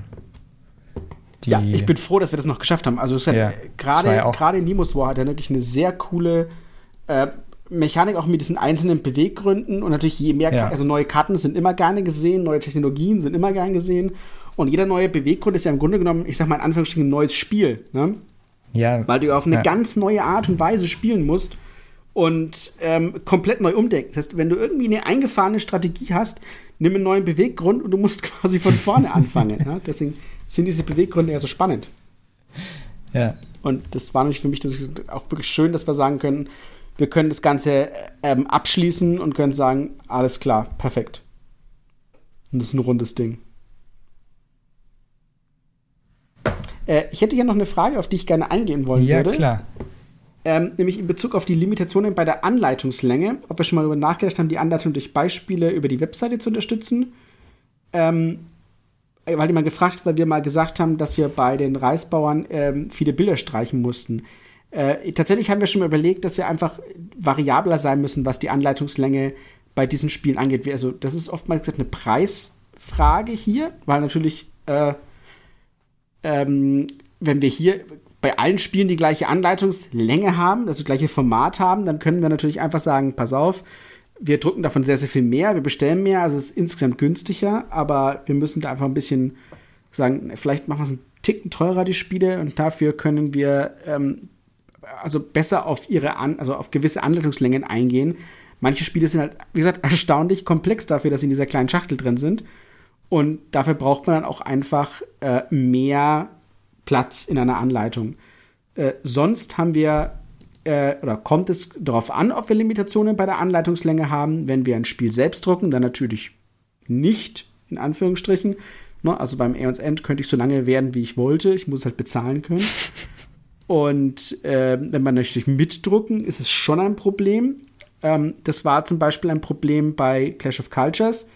Da habe ich ja beschlossen, den vollständigen Anhang zu machen und nicht nur äh, den Anhang so von ausgesuchten Dingern, sondern einen kompletten, wo alle Fähigkeiten beschrieben werden, ähm, alle Technologien selbst bei selbst von den ganzen Zivilisationen beschrieben werden. Jede einzelne ist nochmal erklärt. Und da habe ich gesagt, naja, dann, wir hatten einfach nicht mehr Platz, also mussten wir da ein bisschen kleiner von der Schriftgröße werden hinten im Anhang. Wirklich so, dass man es noch lesen kann. Ähm, das ist schon, das möchte ich aber auch nicht auslagern. Also, wir hätten, was wir natürlich hätten machen können, ist sagen, okay, ich mache das gar nicht in die Anleitung und biete ein, ähm, einen kleinen Almanach an. Ich bilde mir ein, Frankreich hat sich für diese Version ähm, entschlossen. Die haben quasi einen Almanach ja. gemacht, haben den dann ausgedruckt genau. und haben den selbst sozusagen beigestellt. Das kann man machen, wenn man selber, also wenn man ein eigenes Lager hat und das einfach mit reinpacken kann dann, dann kann man das machen. Ähm, Finde ich eine coole Sache, aber da wir kein eigenes Lager haben, könnten wir das nicht machen. Ähm, aber ja, da gibt es natürlich schon coole Ideen, die man da anstellen könnte. Aber Webseite only fände ich jetzt doof. Also nur zum Download. Das mache ich maximal für eine Mini-Erweiterung bei Sprolopolis. Da haben wir tatsächlich nur einen QR-Code drauf gedruckt und gesagt, okay, die, die Einleitung für dieser Mini-Erweiterung, die findet ihr online. Aber im Großen und Ganzen möchte ich, wenn jemand ein Spiel kauft, ähm, dann, dann muss er das volle ja. Produkt erhalten. Dazu gehört die Anleitung. Ja, finde ich auch auf jeden Fall gut so. Mir persönlich, ich will beim Brettspielen nicht auf Bildschirme gucken müssen und auch beim Lesen von Anleitungen dann nicht auf Bildschirme gucken müssen. Das stört mich irgendwie. Ähm, Wenn es irgendwelche Erratas oder sowas gibt, dann vielleicht mal, aber ich möchte auskommen mit dem, was es gibt. Ansonsten wird ja auch das Nachschlagen während einer Partie viel, viel nerviger und umständlicher, wenn man nicht einfach kurz ja. in die Papieranleitung gucken kann. Ich meine, es gibt viele Möglichkeiten, ähm, gerade im, im, amerikanischen Raum verwendet man so Sachen wie dieses Rules Pop. Ähm, das ist so, ein, so eine Webseite, ähm, in die man so Sachen rein äh, posten kann, wo quasi so eine Errate aufbauen kann und so. Ähm, das, das ist ganz cool, aber ich weiß nicht, ob das bei uns in Deutschland erfolgreich funktionieren würde. Also ich hätte kein, also alles, was irgendwie digital ist, kommt bei uns gefühlt nicht gut an, hätte ich jetzt gesagt. Ja. Den Eindruck habe ich auch. Ja. Ähm, eine ganz schöne Frage hier, ob es zwischen befreundeten Redakteuren so etwas wie einen Stammtisch gibt, wo man sich über alle Dinge und Erfahrungen, die man so gemacht hat, äh, verlagsübergreifend austauscht. Äh, ja, sowas, ein bisschen sowas gibt. Es gibt einmal im Jahr ein Redakteursseminar, wo wir uns so wirklich fast alle Redakteure Deutschlands treffen und austauschen. Ähm, das hat natürlich wegen Corona nicht stattgefunden die letzten zwei Jahre, was sehr schade ist. Und vorher war ich nicht da, weil mein Sohn äh, frisch auf die Welt gekommen war. Aber ähm, sowas haben wir natürlich, da reden wir auch miteinander, da reden wir auch über den also was ist so die, was sagt so die Welt der Anleitungen, welche coolen Ideen hatten einzelne Redakteure, ähm, was sind so unsere Hürden, aber die Zusammenarbeit ist immer, ich sag mal, so ein bisschen gespalten. Ähm, wir wollen zusammenarbeiten, aber jeder macht am Ende halt trotzdem sein Ding. Wir versuchen seit, ach, seitdem ich da anwesend bin, also seit locker zehn Jahren, so eine Art äh, Icon-Katalog zu machen, dass zumindest quasi alle deutschen Redakteure die, dieselben Icons verwenden. Und damit meine ich jetzt ähm, dieselbe Sprache, dass wir zum Beispiel alle den Oder-Pfeil nehmen, wenn es, äh, oder den, den, den, den Oder-Slash nehmen, wenn es heißt Oder. Während viele bei ähm, manchmal einen Doppelpunkt dafür verwenden oder eben, wenn man sagt Pro, Pro ist der Doppelpunkt im Zweifel. Und da gibt es welche, die machen dann den Oder-Slash. Also solche Sachen. Oder das Einkommen immer eine Hand ist, die drunter ist. Ähm, so, so, solche Sachen. Also das, und das funktioniert nicht wirklich. Das ähm, es, es, sollte besser funktionieren, als es ist, aber am Ende sagt ja jeder, ah, ich mache halt doch mein Ding oder sehe ich nicht so. Ja. Das ist ja nicht verpflichtend. Es gibt ja keine äh, DIN-Standard-Anleitung. ähm, obwohl immer gesagt, viele immer wieder sagen, schön wäre es doch, wenn es so etwas gäbe, weil ähm, äh, es halt hilfreich ist und weil es schon, also jeder Standard würde oftmals Dinge verbessern. Auch wenn Leute sagen, hey, Standard ist scheiße. Aber Standard ist häufig gut und sinnvoll, ähm, weil man dann halt Dinge nicht neu lernen muss. Ähm, aber ja. setzt sich leider nicht ganz so durch. Aber trotzdem gesagt, wir haben Austausch, wir unterhalten uns miteinander, wir reden äh, über Möglichkeiten, Anleitungen besser zu schreiben und das ist schon, schon wichtig. Hast du da irgendwie ähm, so persönlich coole Erfahrungen gemacht, irgendwie was Spannendes mal gelernt auf einem von diesen Treffen? Ja, ähm, dieses Prinzip mit der Fragestellung, ähm, das kommt tatsächlich oder ist aus, einer, ah. aus einem Workshop ähm, entstanden, ähm, der quasi erklärt hatte, wie schwierig es ist, Informationen zu verarbeiten. Ähm, wir hatten da Linguistiker da, die äh, sich gesagt, über leichte Sprache unterhalten hatten und mir mhm. gesagt haben, wie man das in Anleitungen verwenden kann. Ähm, da waren natürlich auch andere Überlegungen dabei, so ne, wie viele, also dass man nur ganz, ganz, ganz kurze Sätze macht und so. Aber eine der Sachen war eben, dass es schon schwierig ist, Konditionalsätze zu verarbeiten. Ja. Und dass die, die, die aber quasi die häufigsten Sätze sind, die auch in einer Anleitung und solchen Spieleffekten vorkommen. Kurz, äh, Konditionalsatz heißt ist sowas wie zum Beispiel, wenn das und das passiert, dann geschieht genau. das oder dann musst genau. du das machen. Ähm, und, und ähm, seitdem ich das, also nicht dauerhaft, aber sehr häufig mit Fragen abkürze, ähm, wird es, und das merke ich einfach auch, wenn es quasi Widerstand gibt von vielen, die das halt so nicht gewohnt sind, die erstmal sagen, ah, das ist doch scheiße oder das versteht man doch schlechter. Fakt ist aber, man versteht es besser. Und es verstehen sogar die, die sich beschweren, dass man es nicht verstehen würde. indem sie einem dann ganz klar erzählen, ähm, wie man das doch nicht verstehen könnte, indem sie da quasi ganz klar, also jede einzelne Information da rausziehen und es dann irgendwie versuchen, in einen langen Konditionalsatz zu knallen. So. Aber ja. da, dass sie das überhaupt können, bedeutet, sie haben alles erfasst, wie sie es erfassen sollten. Ja. Und äh, auch genauso korrekt. Und ja. ähm, an der anderen Seite merkt man, es gibt, wie gesagt, wir bekommen ganz, ganz viel Feedback von Leuten, die sagen, es ist krass, ich kann Aeons End mit jedem spielen. Ich kann, äh, ich habe Leute, die, die haben gar keine Probleme mit diesen, mit diesen ganzen Effekttexten, die sonst so Probleme haben bei, bei Kartentexten. Ja. Und die damit jetzt perfekt äh, umgehen können. Und das ist einfach die Erfahrung, die ich gemacht habe. Und das ist einer der größten Dinge, ähm, die ich aus diesem Workshop mitgenommen habe, die ich seitdem recht rigoros umsetze und nur mit positiver Erfahrung. Ja, bin ich auch groß Fan von. Ähm, erfüllt einfach und so viele Sachen. Es hindert einen daran, so verschachtelte Konditionalsätze zu machen, was ja das Schrecklichste ist irgendwie. Wenn genau. das und das und das und das oder ähm, Effekt 3 zum Einsatz kommt, dann passiert das, weil man da auch sehr schnell mh, mm, äh, Strukturen schafft, die nicht eindeutig auflösbar sind, ähm, weil nicht klar ist, ob zum Beispiel ein und oder ein oder zuerst aufgelöst wird vor dem anderen. Genau. Ähm, und mit Fragen kommt man nicht so in diese Falle, sondern formuliert die Sätze einfach gleich einfacher. Und es ist lustig, es ist auch kürzer, was ja, genau. das Wichtigste für uns ist beim Schreiben. Ja. Es ist einfach auch maximal kürzer. Gesagt, gerade jetzt bei Frostpunk ähm, gibt es sehr komplexe Karten. Ja, wirklich extrem komplexe Karten. Äh, Dinge, die Sachen abfragen, wortwörtlich, aber es halt in, in, in Konditionalsätzen machen. Und nicht nur habe ich maximal Platz gespart auf die Art und Weise, es ist einfach unfassbar viel einfacher zu verstehen, was diese Karte von mir möchte. Ja.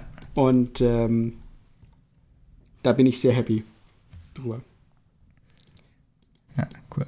So, ich habe noch ein paar Fragen, die sich mehr an mich richten. Ähm, nämlich, wie wichtig für uns Unknowns und Boardgame Geek als äh, Plattform sind. Ähm, beides sind natürlich ziemlich wichtig. Unknowns, glaube ich, weniger als Marketing-Tool für uns, schon auch, ähm, weil da hm, viele Leute unterwegs sind, die so zur Zielgruppe von unseren, den meisten unserer Spiele gehören. Ähm, sehr wichtig finde ich Unknowns aber, um ähm, ein Gefühl für die deutsche Spieleszene und für unsere Zielgruppe zu bekommen. Ähm, wir holen ja auch sehr gern Feedback ein, ähm, sowohl hier im Discord als auch äh, auf Unknowns. Mm, und da finde ich das Forum schon wichtig, äh, um den Leuten Fragen stellen zu können, für die die Spiele dann tatsächlich auch sein werden, wenn wir sie veröffentlichen. Ähm, und da ist natürlich auch nicht immer alles äh, dann mh, mm,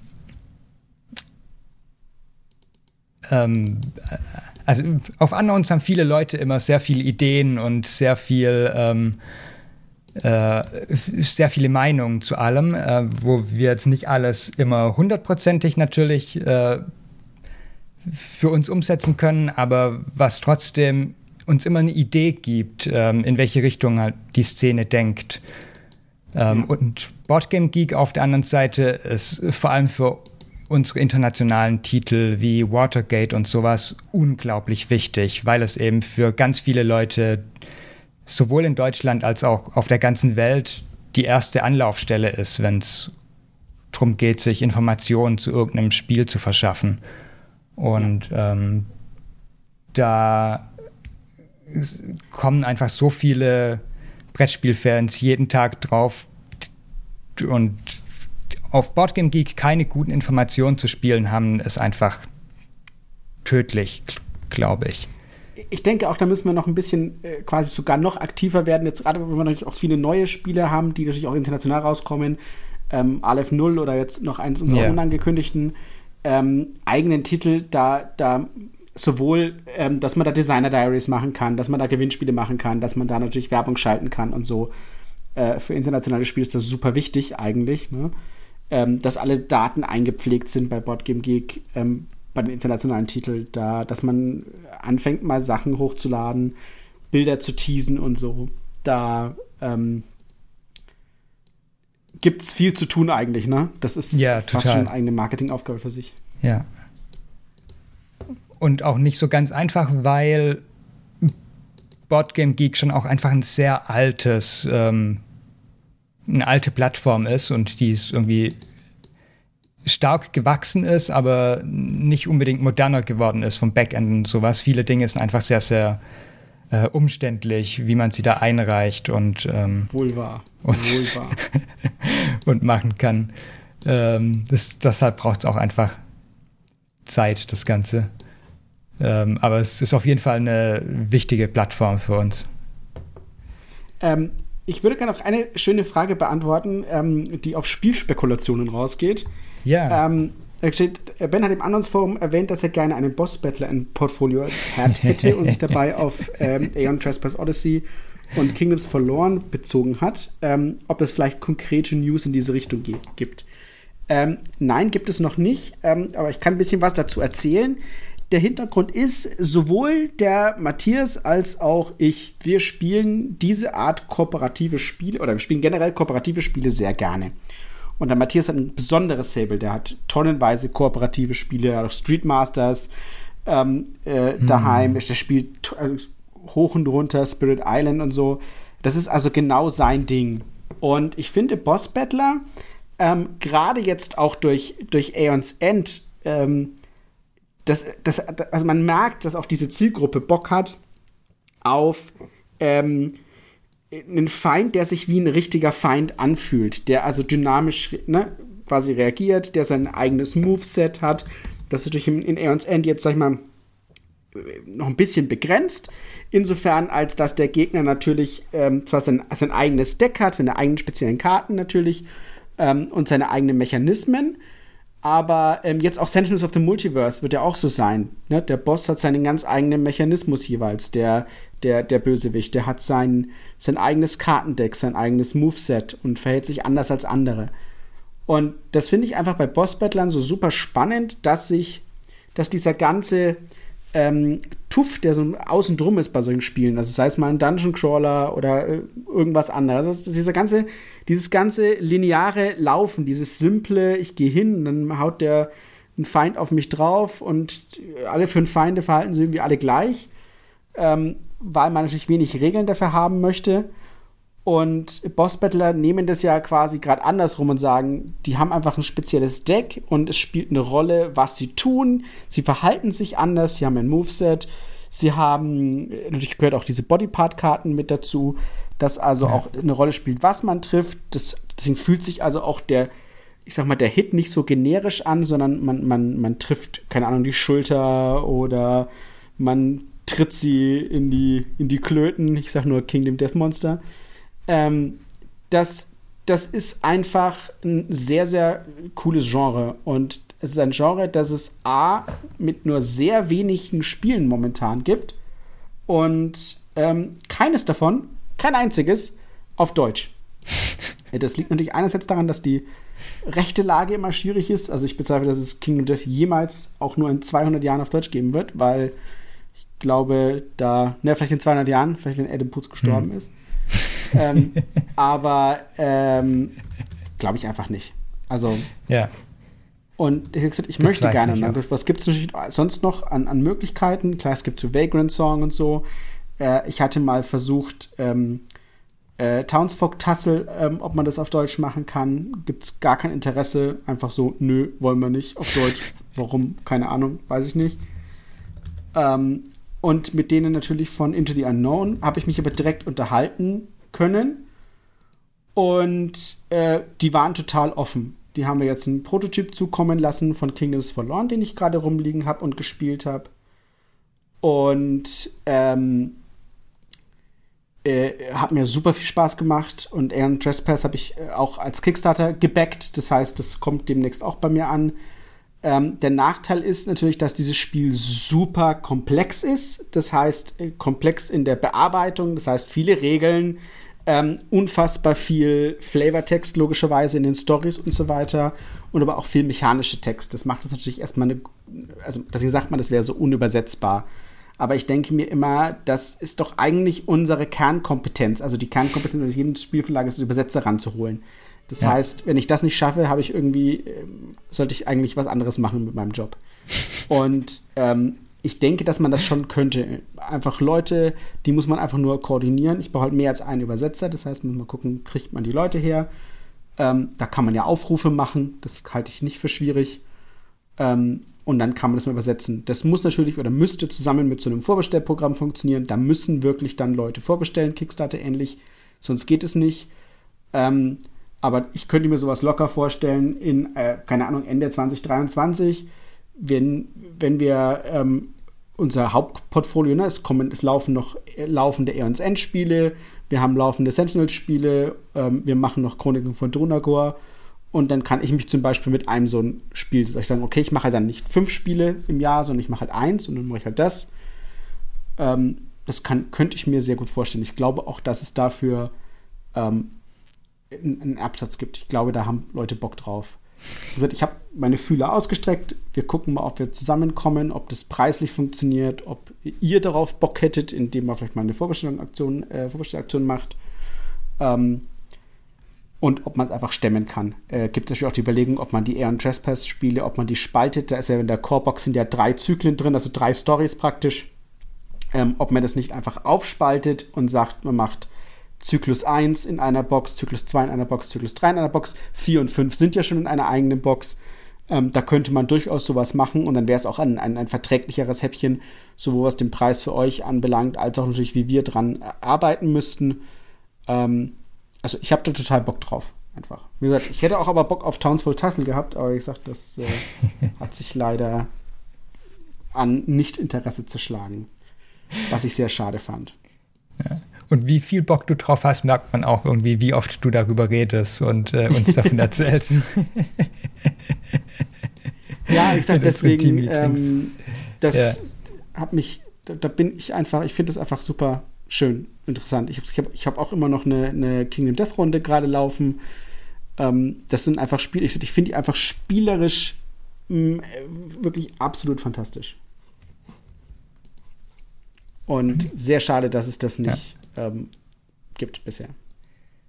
Dann können wir ja gleich auch noch die zweite Frage, die ich hier unter Spielspekulation äh, gespeichert habe, machen. Da geht es um Coin Games, äh, die ja fast alle von GMT sind und ähm, von äh, ja, ich glaube, es hat das allererste. Arma gemacht haben. Ähm, fragen, sagen Leute, also sagt Matthias, du wolltest doch schon immer mal Cuba Libre machen, warum macht ihr kein Cuba Libre? Und Matthias sagt immer wieder, weil GMT kein Interesse hat, weil die deutschen Rechte alle bei äh, äh, Udo Grebe Game Design liegen. Wenn der es nicht macht, dann kommt es nicht und es gibt einfach keine Möglichkeit, es anders zu machen. Das ist einfach Fakt. Und das ist der unumstößliche Fakt. Der wird sich auch nicht ändern bis in alle ja. Ewigkeit. Also, außer es passiert was, äh, ähm, und es ändert sich da an dieser Struktur was, aber sonst absolut keine Chance. Aber wie gesagt, das ist ein Spiel, das würde Matthias super gerne machen. Das ist sein, sein Ding. Ähm, ich, mich, ich schaue das immer davor, weil ich, das heißt, ich müsste diese Anleitung nicht nur als Wargame-Anleitung machen, sondern wie bei Dawn of the Sets wieder in eine spielbare Form bringen, sodass auch Normalsterbliche da einsteigen können. ähm, das wäre definitiv auch so ein, ein Spiel im Jahr Spiel. Yeah. Aber klar, wenn es ging, wir würden das sofort machen. Ähm, ein Deswegen, Spiel, ja. ja. Ähm, die kommen ja auch immer wieder, diese Fragen. Hatten wir, glaube ich, beim letzten AMA auch schon wieder. Äh, ja, äh, berechtigt, das, weil was, was ein, wird ja auch so passen Spiel zu uns. Das ist einfach. immer wieder dieselbe Frage, genau. die vollkommen zurecht gestellt wird. Also. Hätte ich auch gern bei uns. Ganz. Ganz ich würde ehrlich. jetzt noch sagen, dass wir noch eine, ähm, eine vorbereitete Frage machen und dann noch gucken, ob noch ein paar Leute im aktuell im Chat noch eine Frage haben und ja. ähm, dann würde ich mal ein nee. Ende ähm, ein Ende dazu bringen. Hätte ich ja, ja, Ach, guck mal, das ist, noch eine schöne, das ist noch eine schöne Frage, die steht doch bei uns auf dem Zettel auch drauf, genau. ob wir was zum Reskin bei Tragedy Looper sagen können. Ähm, ja, können wir. Treasure Looper ist sowieso gerade ein sehr schwieriges Spiel, ähm, weil der Übersetzer, der das hätte machen sollen, für uns aus gesundheitlichen Gründen weggebrochen ist. Ähm, und Treasure Looper ist ein Spiel, was dem Matthias sehr am Herzen liegt. Und wir wollten das schon jetzt schon sehr lange rausbringen. Das haben wir wieder auf die lange Bank geschoben. Einerseits, weil die Übersetzung eben noch nicht fertig war. Und wie gesagt, uns eilt jetzt auch nicht. Wir wollen es machen. Wir haben einen Vertrag dafür unterschrieben. Wir machen das, wir bringen das. Aber wir wissen, dass da sehr viel Arbeit drin steckt. Und das war so eine, das war so ein Perfect Storm, weil wir einen Übersetzer hatten, der ebenfalls ein richtig großer Fan von Treachery Looper ist. Das ist einer meiner Lieblingsübersetzer, mit dem wir auch viele andere Projekte gemacht haben. Und, oder mit auch, auch schon ich auch vor Frosted Games Projekte gemacht habe, unter anderem äh, Robinson Crusoe.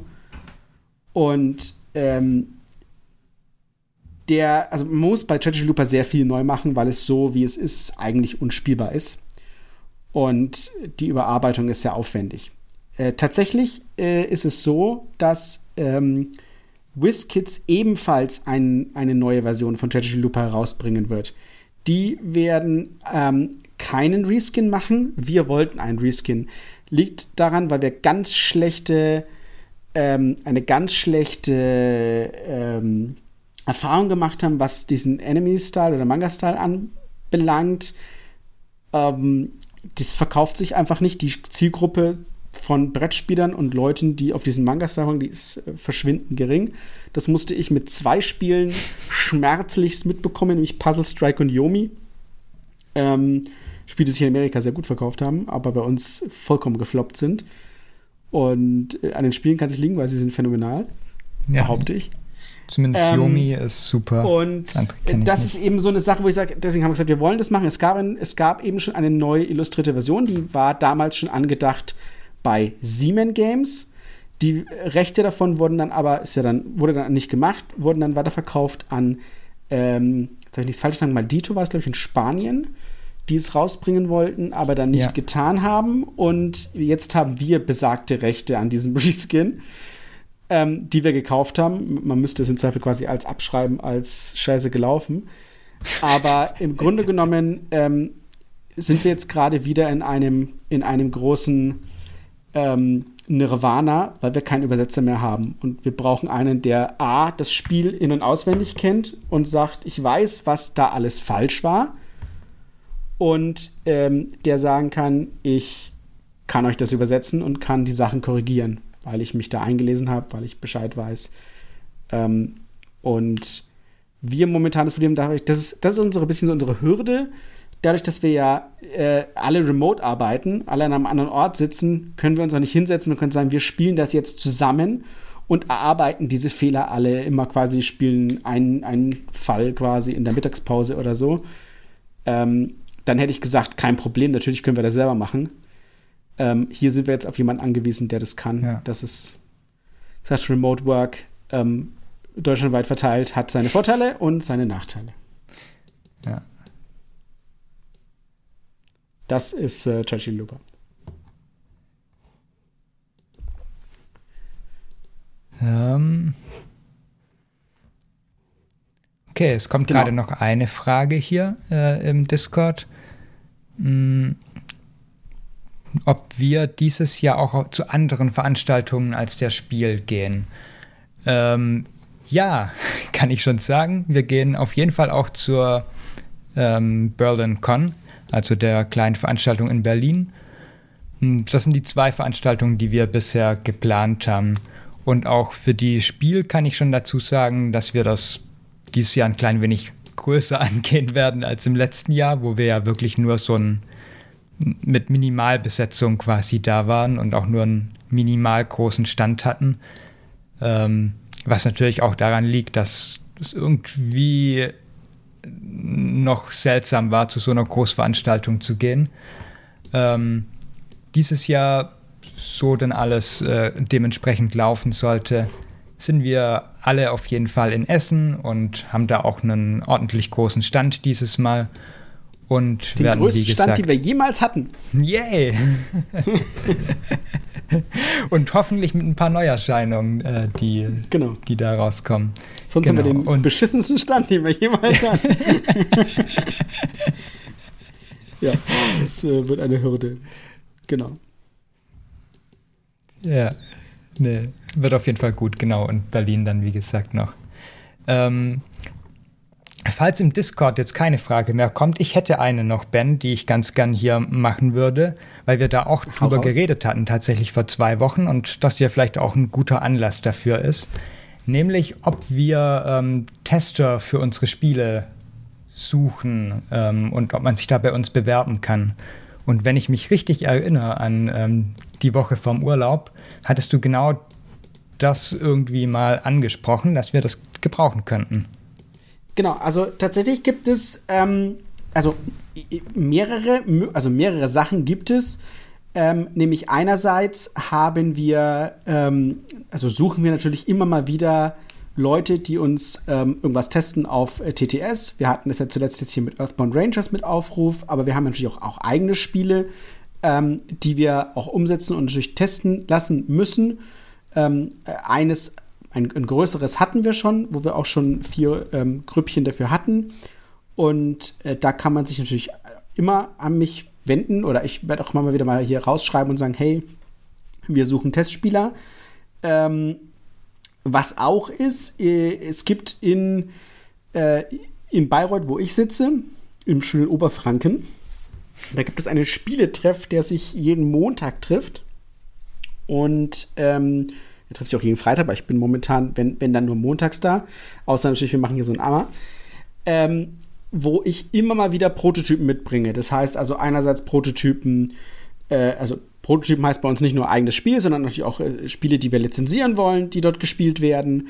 Ähm, und das seid ihr immer herzlich willkommen. Also wenn ihr in der groben Nähe seid und mal vorbeischauen wollt an einem Montag, äh, gerne vorher im Discord fragen, ähm, ob ich da bin. Ich sollte da sein, aber man weiß ja nie. Ähm, und äh, herzlich willkommen, wie gesagt. Und ich kann sicherlich was mitbringen wenn, wenn, ich, wenn ich kein Prototyp da habe, dann bringe ich vielleicht ein, gerne ein Vorab-Sample mit von irgendeinem Spiel, dann können wir das spielen. Ähm, vielleicht können wir auch einfach nur quatschen, aber im Großen und Ganzen möchte ich da, also ist das jetzt so mein, meine Spieleck, wo ich jetzt auch sage, ich möchte immer mal wieder Foster Games Titel auf den Tisch bringen, sie spielen lassen. Ähm, da haben wir zum Beispiel die 15 der 35 siderischen Konfluenzspiele gespielt. ähm, das heißt, äh, wie gesagt, jederzeit, da brauche ich immer wieder Leute. Und wie gesagt, digital natürlich selbstverständlich auch. Das heißt, meldet euch gerne, wenn ihr grundsätzlich Interesse habt. Ähm, wenn ihr Erfahrung habt, wenn ihr natürlich auch, auch, Feedback geben wollt, das ist das Wichtige. Also nur, nur spielen und sagen, hat Spaß gemacht, ist nett, aber das ähm, brauchen wir eher weniger, sondern wir brauchen schon Leute, die sagen können, das war doof, die Strategie, es hat nicht funktioniert und so. Also schon, die schon ein bisschen sich auch, auch, auch äh, ausdrücken können. Ja, dann würde ich sagen, äh, wenn jetzt im Discord nicht ganz, ganz schnell noch irgendeine Frage kommt, äh, dann. Ähm, es gab noch die Frage zum Boss Battle, wie wir die Kampagne von Astronauts fanden. Ähm, ah, gesagt, ich, ja, die ich können dazu nicht sagen. Ich, ich habe es auch nicht gespielt. Wir haben keinen Prototyp äh, vorliegen. Ich habe kein Spiel davon gesehen. Ähm, wie gesagt, wir beschäftigen uns damit, wenn wir, wenn wir Aeons End zu Ende gebracht haben. Dann machen ja. wir da weiter und gucken, ob das spannend ist. Dauert wenn ja sich Ernst End weiter gut verkauft, wenn sich Sentinels gut verkauft, sehe ich da keinen Grund, ja. dass wir das, wie gesagt, dass wir das A, nicht machen würden. Ähm, ja. Ich habe tatsächlich so die Kampagne gar nicht verfolgt. Ich weiß nicht, ob das jetzt erfolgreich war oder nicht erfolgreich war. Ja, das ich glaube so mittel. Wurscht. Lief so einigermaßen. Ähm, ja. Da ist die Frage, ob der englische Markt einfach schon übersättigt ist, ein klein wenig. Nach den ganzen Ians End Schachteln. Äh, ich sehe es, äh, 151.000 Dollar, 3.200 ist jetzt nicht super ja. mega viel. Ähm, aber wie gesagt, das ist schwierig. Wenn das Spiel gut ist, verkauft es sich, egal wie viele Leute das auf Kickstarter mitgemacht haben. Ja. Das ist, äh, das ist kein echter Gradmesser, finde ich, ob ein Spiel erfolgreich ist. Und wie gesagt, ja. ähm, es ist für uns auch egal. Wie gesagt, ganz viele Leute melden sich und so, hey, wir haben schon äh, 5000 Bäcker auf Kickstarter, ihr macht doch sicherlich deutsche Version habe gesagt, lass mich mal spielen, wenn es doof ist, dann nee. Also, wie gesagt, wir verkaufen nicht was, oder wir bringen nicht was, weil wir meinen, dass wir es verkaufen können, sondern es muss uns schon Spaß machen.